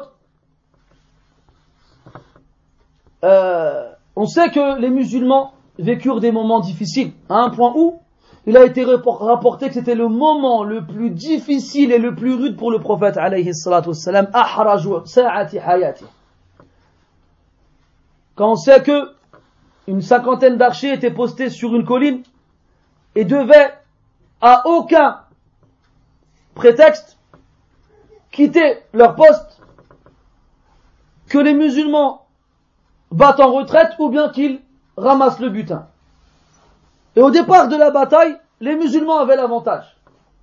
Et les mécréants commençaient à battre en retraite. Alors, la plupart des archers se dirent Al-Ghanima, Al-Ghanima, le butin, le butin. Et ils quittèrent leur poste dans le but de rejoindre les autres afin de ramasser le butin. Et seulement quelques-uns parmi eux, une poignée, restèrent à leur poste. Et celui qui était désigné comme étant le chef leur a ordonné de rester, mais ils ne l'ont pas écouté. Ils partirent. Et Khalid ibn al-Walid, radiallahu anhu, qui à ce moment-là n'était pas encore musulman, et était dans l'armée adverse, a vu la brèche. Et avec les cavaliers qui l'accompagnaient, ils ont fait le tour. Et ils sont passés par derrière. Et ils ont attaqué les musulmans de l'autre côté. Alors, les musulmans se sont retrouvés pris entre l'armée des mécréants, à l'avant et à l'arrière. Et il s'est passé un événement, c'est que Iblis a crié Poutila Muhammad, Poutila Muhammad, yani le Muhammad a été tué, le prophète. Et là, de nombreux musulmans crurent à ce mensonge et s'affolèrent. Ils s'affolèrent. Alors, certains d'entre eux se dirent, c'est plus la peine de combattre, si le prophète il est mort. Et ils rebroussèrent chemin. Alors il y a une confusion telle qu'ils ne se reconnaissaient même plus. D'ailleurs, le père de Hudayf ibn al-Yaman, radiallahu anhuma, fut tué par erreur à ce moment-là. Et wallahi, la réaction de Hudayfa, c'est un dars pour, nous tous. Imagine-toi, tu es dans la bataille avec ton père. Vous combattez côte à côte. Il y a un bruit qui court comme quoi le prophète il a été tué. Celui pour qui tous ces hommes-là donneraient leur père et leur mère. Ils s'affolent, ils savent plus quoi faire.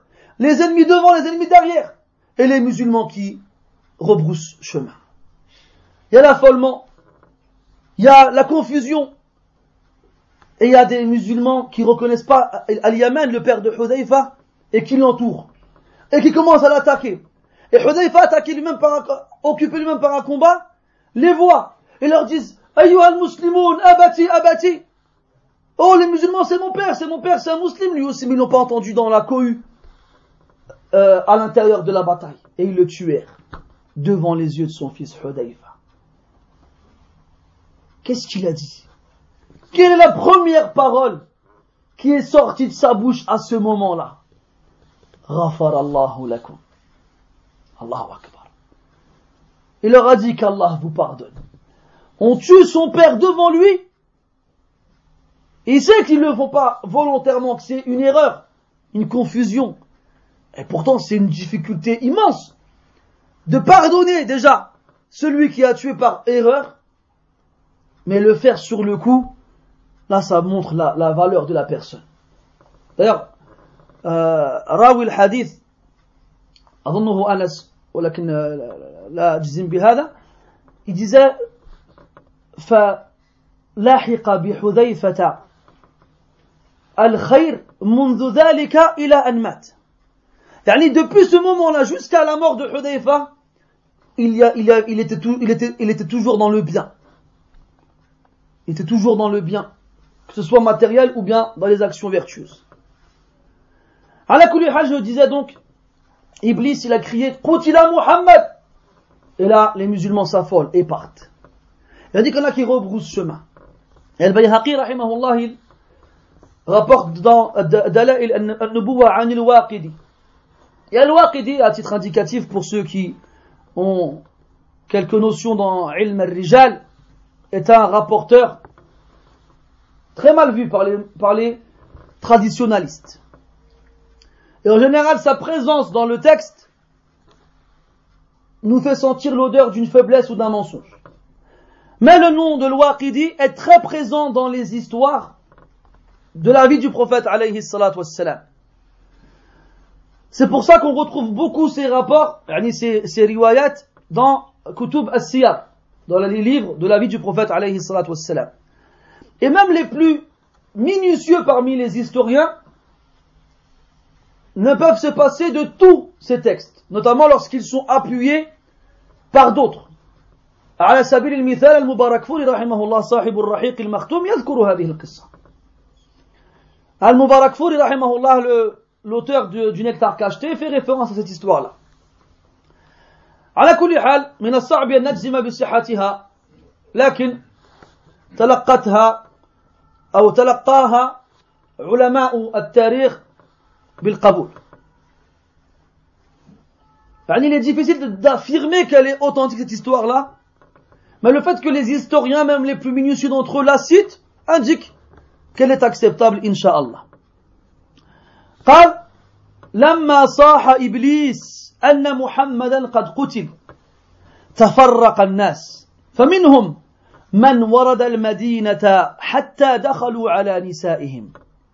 وجعل النساء يقولن عن رسول الله تفرون. وكان ممن ولى وذكر أسماء. ذكر بعض الأسماء. حتى بلغوا الشقرة. فلقيتهم أم أيمن. تحثي في وجوههم التراب وتقول لبعضهم هاك المغزل وهلم السيف هاك المغزل وهلم السيف تريد أن تدافع عن النبي صلى الله عليه وسلم Donc lorsque Iblis il a crié Mohammed a été tué, les gens se dispersèrent. Et certains d'entre eux rejoignent Al-Madina et se cachèrent chez leurs épouses. Leurs femmes leur dirent, quoi? Avez-vous osé vous enfuir? En délaissant le prophète alayhi salatu wassalam Regarde les vraies femmes. Celles dont la foi elle peuple le cœur à un point où l'amour envers quiconque n'a plus de place. Ça aurait été nous, celles qui t'auraient dit, mais viens, qu'est-ce que tu restes là-bas là, viens. C'est comme un homme que je connais personnellement, qui a des problèmes respiratoires et cardiaques, il fait une crise. N'arrive plus à respirer. Mais subhanallah, réflexe, il dit la ilaha illallah, la ilaha illallah. Et sa femme, elle fait quoi? Elle lui met les mains devant la bouche. Elle dit, écoute, ma tu Tais-toi, tu vas mourir. Dis pas la ilaha illallah. Je veux pas que tu meurs, moi. Hachib C'est pas entre tes mains. Et tu vois, parce qu'en en, s'abstenant de dire la ilaha illallah, il va pas mourir. Hachib Pour là, c'est quoi ce, ce c'est quoi ce aql? Un homme, il a, subhanallah, Allah, il, lui a donné un réflexe, alors que c'est pas ces derniers instants, même si on pourrait le croire, car c'est une crise cardiaque quand même. Il dit la ilaha illallah, ça c'est alamat quand même. On peut s'attendre à ce que, inshallah, le moment venu, ils le disent aussi. Ah, lui dit non, le dis pas, tu vas mourir. C'est quoi ce safa? C'est quoi? C'est comme aussi ce afar comme quoi un homme parmi les salafs, il sortait de chez lui pour aller chercher de quoi nourrir sa famille. Alors sa femme l'accompagne à la porte avec son enfant. Elle lui disait, Ya Abdallah, ittaqillaha fina, wa la tut'imuna illa min al-halal, fa inna nasbiru ala al-ju' wa la nasbiru ala al-nar.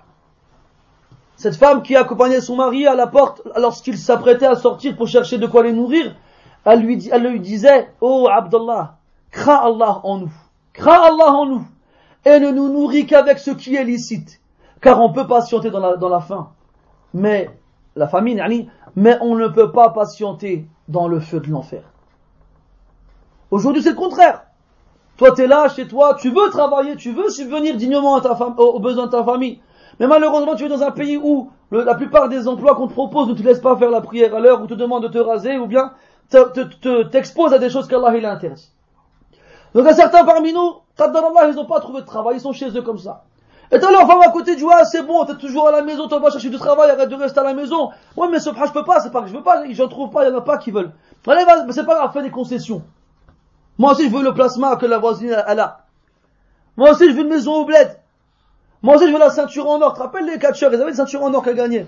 Ben elles, elles ont presque les mêmes, sans faire de catch. Elles ont battu euh, les, les, les catcheurs, t'as tout ça. Elle lui dit, allez, vas-y, euh, serre la main femme, c'est pas grave, allez, tu dis, tu mets la nia, c'est pas grave. Allez, la barbe, c'est pas, c'est bon, tu peux t'as dans le verre, poussera et j'en passe et d'autres. Regarde le phare entre les femmes d'avant et les femmes d'aujourd'hui. À une époque, quand on racontait ce genre d'histoire, ça faisait référence en général à des femmes qui n'ont pas le hijab, des femmes qui n'ont pas la prière, des femmes zahiratul fisq, dont le mal il est, il est évident, il est clair.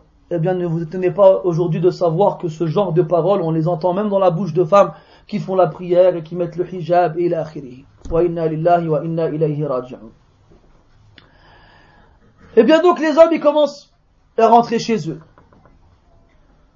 Et après donc euh, euh, Sahib al-Qissa il donne des noms. Parmi eux il y avait un tel et un tel et un tel et un tel et un tel. Jusqu'à ce qu'ils arrivent à Ash-Shaqra, un endroit pas loin de l'entrée de Médine.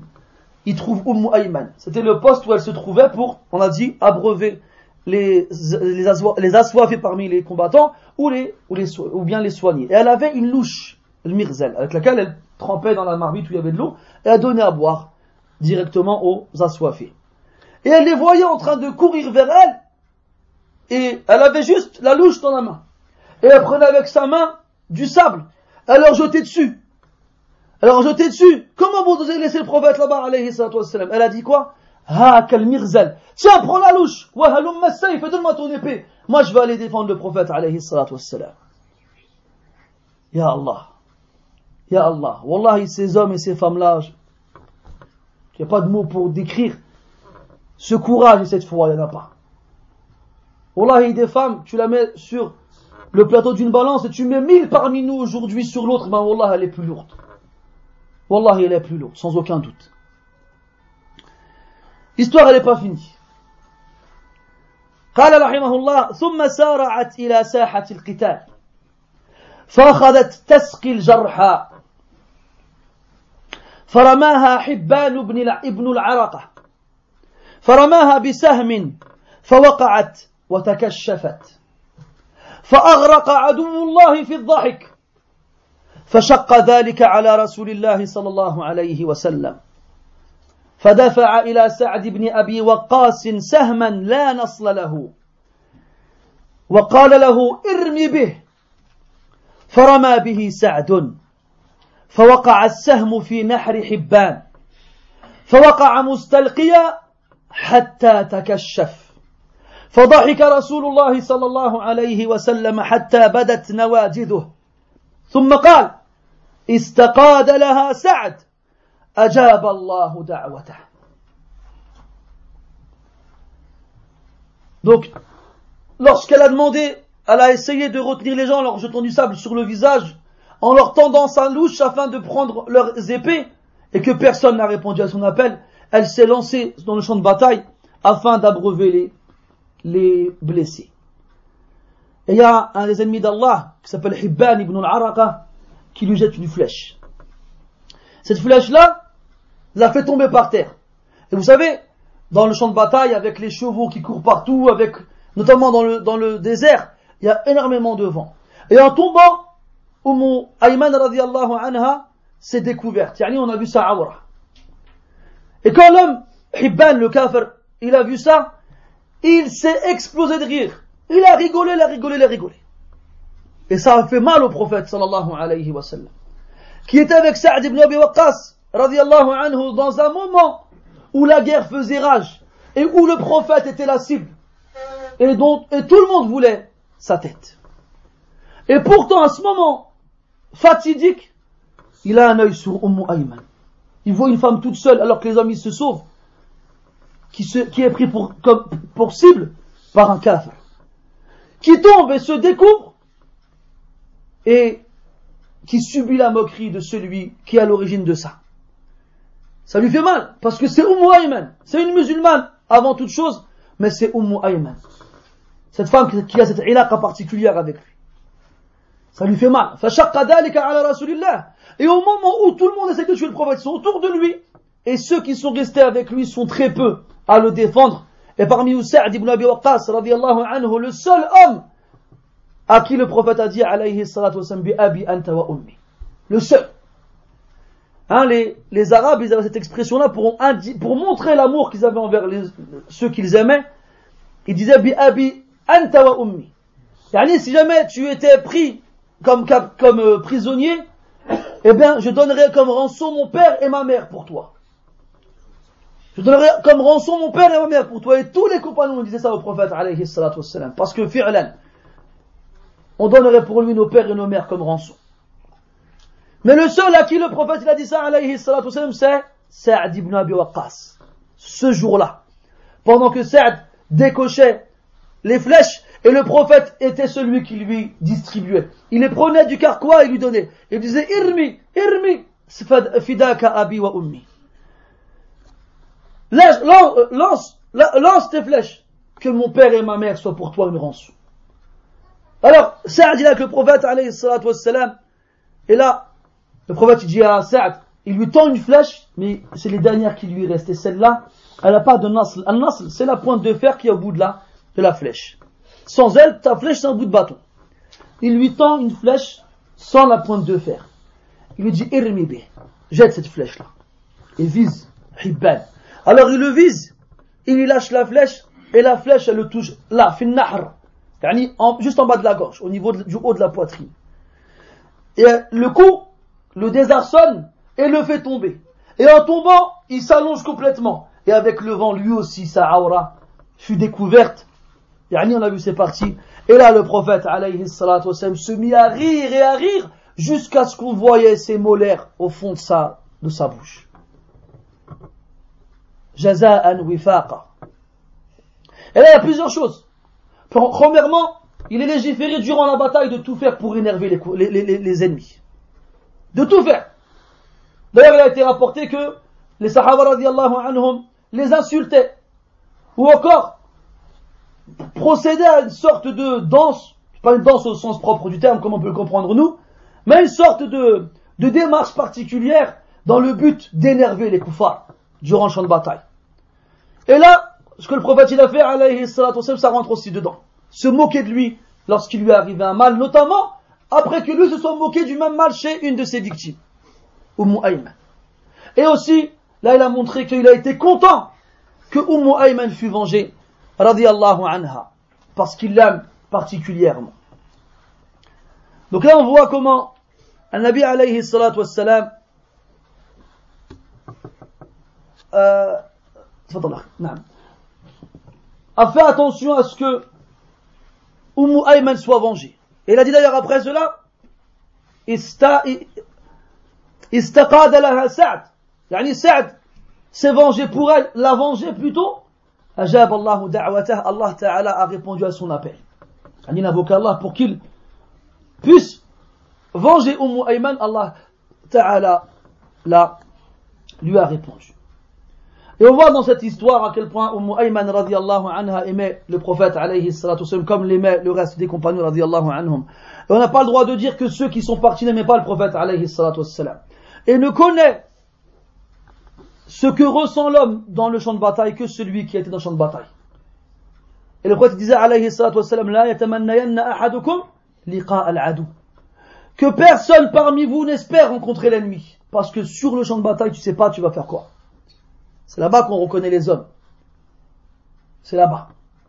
Et toi, tu, on peut nous, et ça nous arrive beaucoup, nous, oh, j'aimerais trop, moi, demain, il y a, y a ci, j'ai ça, j'y vais, et puis kada, et puis kada. Mais le jour où tu es là-bas, ah là, tu sais plus ce que tu vas faire. Tes jambes tremblent, tu sues, et tu sais plus qu'est-ce que tu dois faire, ou qu'est-ce que tu fais là, ou qu'est-ce qu'il faut faire. Et en a, ils partent. Les pieds devant. Donc, on a dit tout à l'heure que parmi les fondements de la foi, de, la, de la croyance des gens de la sunna, d'avoir un respect sans pareil pour les compagnons et un amour sans limite.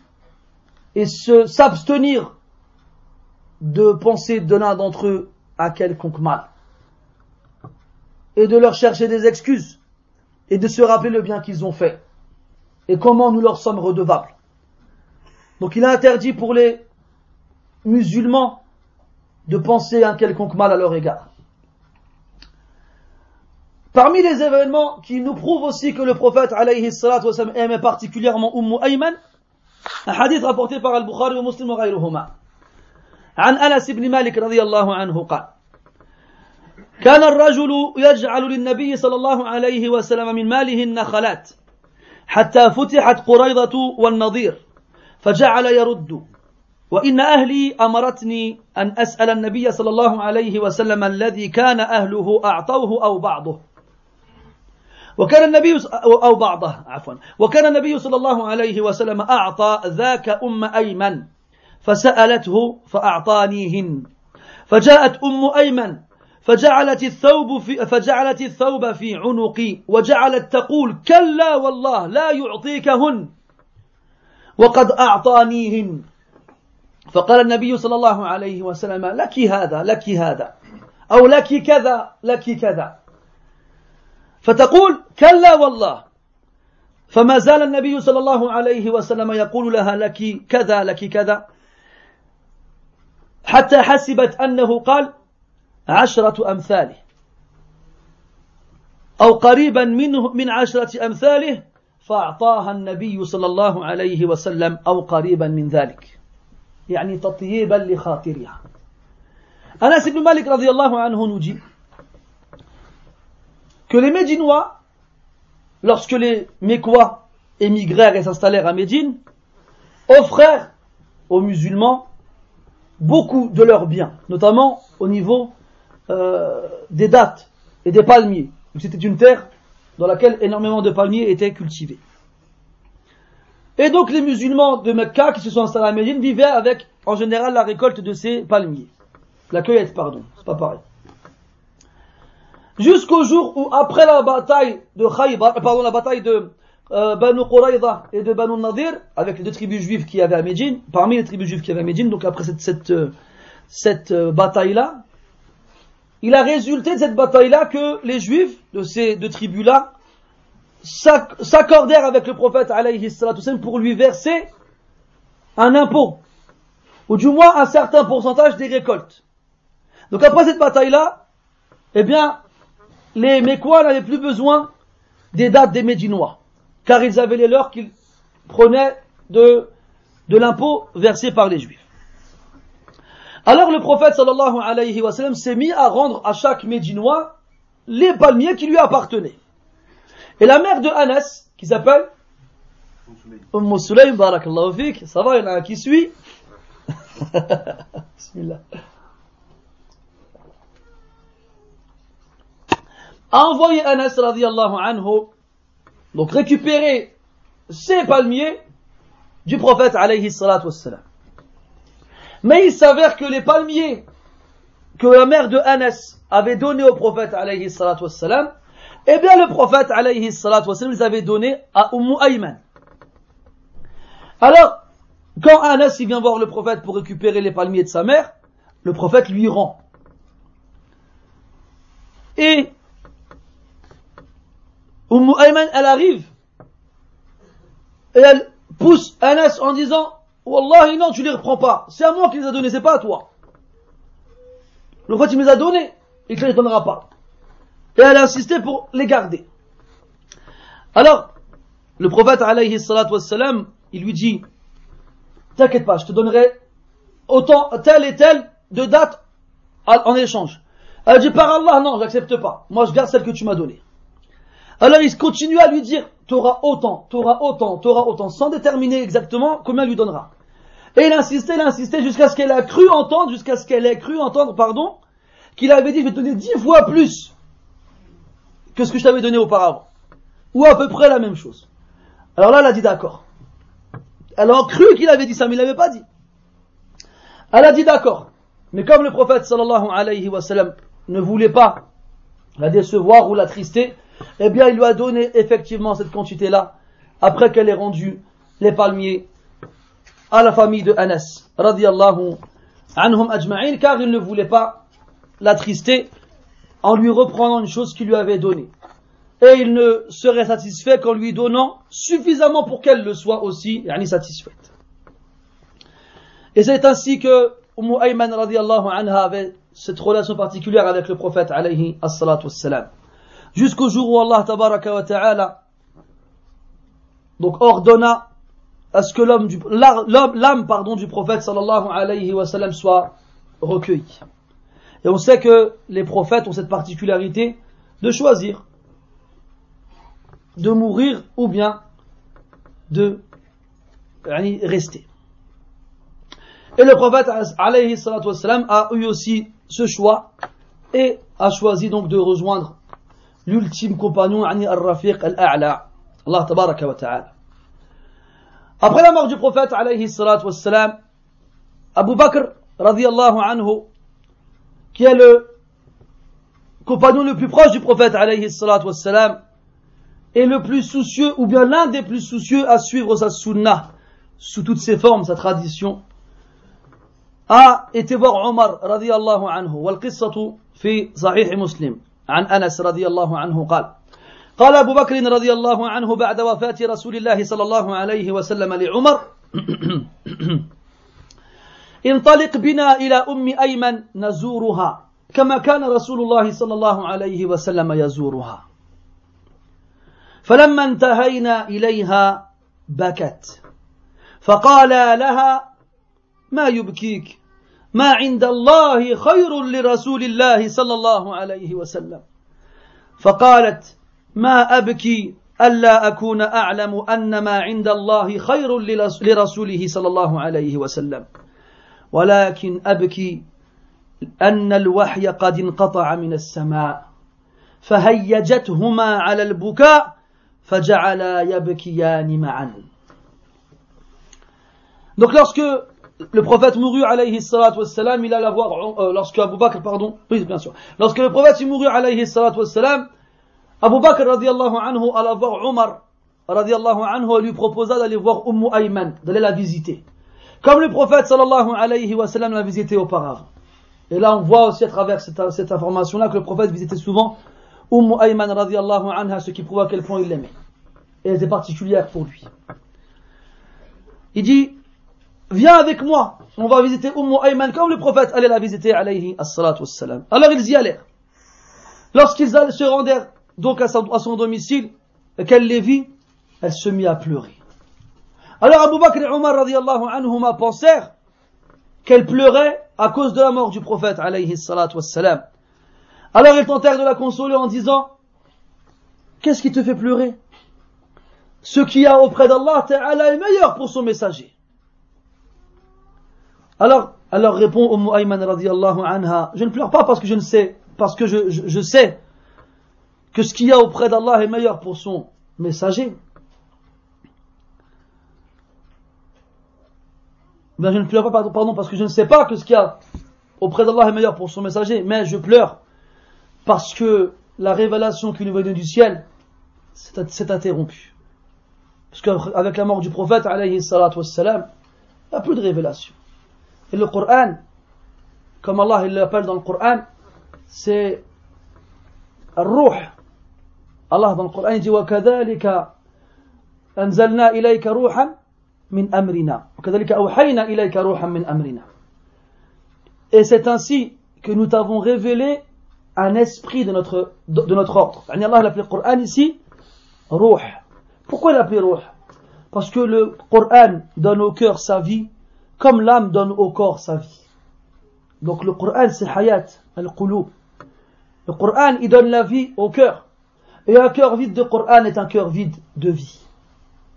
Tout comme le corps est mort lorsque l'âme le quitte. Et les Sahaba radiallahu anhum avaient un amour pour le Coran particulier. Qu'ils soient des hommes ou qu'ils soient des femmes. Et Umm Ayman radiallahu anha ici elle nous dit je pleure parce que je sais que plus jamais la révélation descendra à nouveau. Plus jamais. Avec la mort du prophète alayhi as-salatu wassalam. Et en disant cela, elle a poussé Abu Bakr et Omar à pleurer. Et ils se mirent à pleurer ensemble. Elle a pleuré, radiallahu anha. Elle les a fait pleurer, radiallahu anhum, alors que ils ont vécu dans un khair azim, dans un bien énorme. Et ils ont vécu avec le prophète alayhi salatu wassalam, surtout elle qui est une des rares à l'avoir accompagné presque tout au long de sa vie. Est-ce qu'elle pleurerait si elle voyait ce que nous nous voyons aujourd'hui Comme des obéissances envers Allah subhanahu wa ta'ala. Et comme comment le mal et le désordre se sont répandus sur terre. Il y a un poète qui a dit à ce sujet-là Ya Umm Ayman qad bakayti wa innana نلهو ونمجن, ونمجن دون معرفة الأدب لم تبصري وضع الحديث ولا الكذب لم تبصري وضع المعازف والطرب لم تشهدي شرب الخمور أو الزنا لم تلحظي ما قد أتانا من عطب لم تلحظي بدع الضلالة والهوى لولا مماتك قد رأيت بنا العجب. لم تعلمي فعل العدو فعل العدو وصحبهم. ها نحن نجثو لليهود على الركب. وحر قلبي من تمزق جمعنا أضحت أمورك أمتي مثل اللعب. تالله ما عرف البكاء صراخنا أو تالله ما عرف البكاء صراخنا ومع التباكي لا وشائج أو نسب. Il dit, ô oh, Umm Ayman, tu as pleuré, alors que nous, nous nous amusons et nous jouons sans connaître le bon comportement. Tu n'as pas vu à quel point des gens se sont permis d'inventer le hadith et de l'attribuer au, prophète sallallahu alayhi wa sallam. Tu n'as pas vu comment le mensonge s'est répandu parmi nous. Tu n'as pas vu comment nous avons installé autour de nous les instruments de musique. Tu n'as pas vu ou assisté à ces gens qui boivent de l'alcool ou encore forniquent. Tu n'as pas vu à quel point nous avons couru à notre propre perte. Tu n'as pas remarqué les innovations de l'égarement et de la passion. Si ce n'était ta mort, tu aurais vu parmi nous des choses étonnantes. Tu ne sais pas à quel point les, ennemis et leurs alliés qu'est-ce qu'ils ont fait de nous. Nous voici à genoux devant les juifs. Qu'est-ce que mon cœur brûle? Lorsque je vois la division de ma, communauté. Oh ma communauté, tes affaires sont-elles un amusement? Par Allah, on a beau crier, eh bien nos cris ne connaissent pas les larmes. On a beau crier, nos cris ne connaissent pas les larmes. Par contre, on sait faire semblant de pleurer dans certaines occasions qui n'ont rien à voir avec celles de notre communauté. Et wallahi, ce poète-là, il a été muwaffaq. Yani Allah Ta'ala lui a accordé la réussite lorsqu'il a dit ces vers. Umm Ayman radiallahu anha, elle a pleuré la mort du prophète alayhi salatu wassalam. Elle a aussi pleuré la mort de Omar ibn al-Khattab radiallahu anhu, car on sait que Omar ibn al-Khattab radiallahu anhu fut assassiné durant la prière. Ibn Sa'd radiallahu rahimahullah dit, عن طارق رحمه الله قال لما قتل عمر بكت أم أيمن وقالت اليوم وهى الإسلام أي ضعف Le jour où Omar radiallahu anhu fut tué, fut tué pardon, Umm Ayman pleura radiallahu anha et dit aujourd'hui l'islam s'est affaibli par la mort de Omar ibn al-Khattab radiallahu anhu. D'ailleurs Hudayfa radiallahu anhu l'avait déjà dit auparavant comme quoi il y a une porte il y a, une porte qui protège l'islam et le jour où cette porte tombera eh bien les, les épreuves rentreront Omar il a dit est-ce que cette porte sera ouverte ou bien est-ce qu'elle sera cassée? Et Hudayfa, il a dit, elle sera cassée. Cette porte-là, c'était Omar. Et le fait qu'elle soit cassée, ça veut dire qu'il n'allait pas mourir naturellement, mais qu'il serait tué. Et c'est la première, enfin c'est une des fitnas qui ont engendré tout le reste après. على كل حال أم أيمن رضي الله عنها vous vous souvenez je vous avais dit au début que son fils Ayman qu'elle a eu avec Ubayd ibn al-Harith al-Khazraji était mort martyr durant la bataille de Hunayn. Mais avant de mourir, il a eu un fils. Quelqu'un se rappelle comment il s'appelle Là, ça c'est Oussama, c'est le fils qu'elle a eu, qu'elle a eu avec, avec euh, Zayd. Moi je parle du fils de son fils, de Ayman. Al-Hajjaj. Al-Hajjaj. Al-Hajjaj, هذا il a une histoire avec Abdullah ibn Umar, radiyallahu anhuma. Cette histoire-là, elle est rapportée par Ibn Sa'd في الطبقات. عن حرملة مولى أسامة ابن زيد رضي الله عنهما قال بين أنا جالس مع ابن عمر إذ دخل الحجاج بن أيمن فصلى صلاة لم يتم ركوعها ولا سجودها. فدعاه ابن عمر وقال أتحسب أنك قد صليت؟ إنك لم تصلي. فعد لصلاتك يرحمك الله. فلما ولى قال ابن عمر من هذا؟ فقلت الحجاج بن أيمن. فقال لو رآه رسول الله صلى الله عليه وسلم لأحبه. لو رآه رسول الله صلى الله عليه وسلم لأحبه Harmala, un des euh, protégés de Oussama, le fils de Zayd et de Umm Ayman, était un jour avec Abdullah ibn Omar. Un homme rentre, qu'on appelle Al-Hajjaj ibn Ayman, le fils aussi de Umm Ayman. Donc le petit-fils de Umm Ayman. Il rentre à la mosquée et il prie la une deux unités de prière. Mais il les prie vite, sans faire correctement l'inclinaison et la prosternation. Et Abdullah ibn Omar, il l'observe. Lorsqu'il finit la prière, il lui dit, va voir toi. Tu crois que tu as fait la prière là? T'as pas fait la prière. Recommence. Alors le Hajjaj, il retourne prier. En partant, Abdullah ibn Omar dit à Harmala, c'est qui lui? Alors Harmala lui dit, c'est le Hajjaj ibn Ayman. Et Abdullah ibn Omar, il sait que c'est Ayman, le fils de Umm Ayman. Alors il dit quoi? Si le prophète sallallahu alayhi wa sallam l'avait vu, il l'aurait aimé. Si le prophète sallallahu alayhi wa sallam l'avait vu, il l'aurait aimé. Pourquoi il l'aurait aimé? Parce que c'était le petit-fils de Umm Ayman qu'il aimait aussi.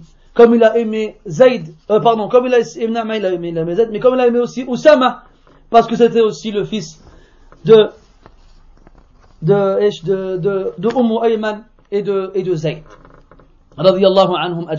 Donc on voit comment l'amour que tu as envers une personne, elle te pousse à aimer ceux que lui il aime et ceux qui sont autour de lui. Et ça, ça rentre dans le ma'rouf. Et dans le bir bil aba'i wal ummahat. Abdullah ibn Umar radiallahu anhuma, une fois, il a vu un homme, un bédouin. Il lui a dit, t'es pas le fils de un tel, toi? Il dit si. Alors Abdullah ibn Umar, il était sur, son, sur, sur une monture et l'homme, il était, il était à pied. Il est descendu de sa, de sa bête et il lui a offert à l'homme. Il lui dit, tiens. Et il avait un turban. Il l'a enlevé et lui a donné. Il a dit, tiens. Il dit, pars. Quand l'homme il est parti, les gens n'ont pas compris. Il dit, ah, Abdullah, pourquoi tu donnes ta monture et ton, et ton turban à un bédouin? Il a dit parce que c'était le fils de Foulan et c'était un ami de mon père. Et j'ai voulu à travers ça faire preuve de, de, de, de piété à l'égard de mon père. Car agir correctement et avec bonté à l'égard des proches de ceux que tes parents aiment, eh ben c'est une sorte de piété envers tes parents. Alaykum salam wa rahmatullah. Ensuite, les ulama, ils ont divergé sur la mort de Umm Ayman radiallahu anha. C'est quand le Maghreb? Moi, si j'arrête pas, euh, faut me dire, hein, parce que je. T'as vu? De toute façon, j'ai fini là, ça. Et voilà, ils ont divergé, les ulama, sur la, la détermination de la mort de, la date, pardon, de la mort de Umm Ayman. An-Nawawi, rahimahullah, dans Sahih Muslim, Sahih Muslim, pardon, et d'autres, disent qu'elle est morte cinq mois après le prophète alayhi après sa mort. Et là, il y a un problème. Parce qu'on a dit tout à l'heure qu'elle a assisté à la mort, du moins de Omar, radiallahu anhu. Et ça a été rapporté par Ibn Sa'd avec des, des rapporteurs fiables et une chaîne de transmission authentique. Donc la divergence, et la le plus juste, c'est qu'elle est effectivement morte 20 jours au début du califat de Uthman, radiallahu anhu, à peine quelques jours après la mort de Omar ibn al-Khattab radiallahu anhu wa Et à travers cela donc, la vie de Umm Ayman, Baraka al-Habashiyya, prit fin. Et Allah tabaraka wa ta'ala la rappela auprès de lui. Et c'est ainsi que maintenant, plus de 1400 ans, ou du moins de nombreux siècles après sa mort, un piètre et insignifiant être comme moi vous parle d'une femme telle que celle-ci, en espérant qu'on ait pu tirer profit et quelques morales et leçons de la vie de cette femme particulière qui a eu ce privilège de vivre aux côtés du prophète alayhi salatu de sa naissance à sa mort. وجمعنا الله تعالى بها وبالنبيين والصديقين والشهداء والصالحين وحسن أولئك رفيقا في أعلى فراديس الجنان سبحانك اللهم وبحمدك أشهد أن لا إله إلا أنت نستغفرك ونتوب إليك وصلى الله وسلم وبارك على محمد وعلى آله وأصحابه أجمعين والحمد لله رب العالمين وبارك الله فيكم.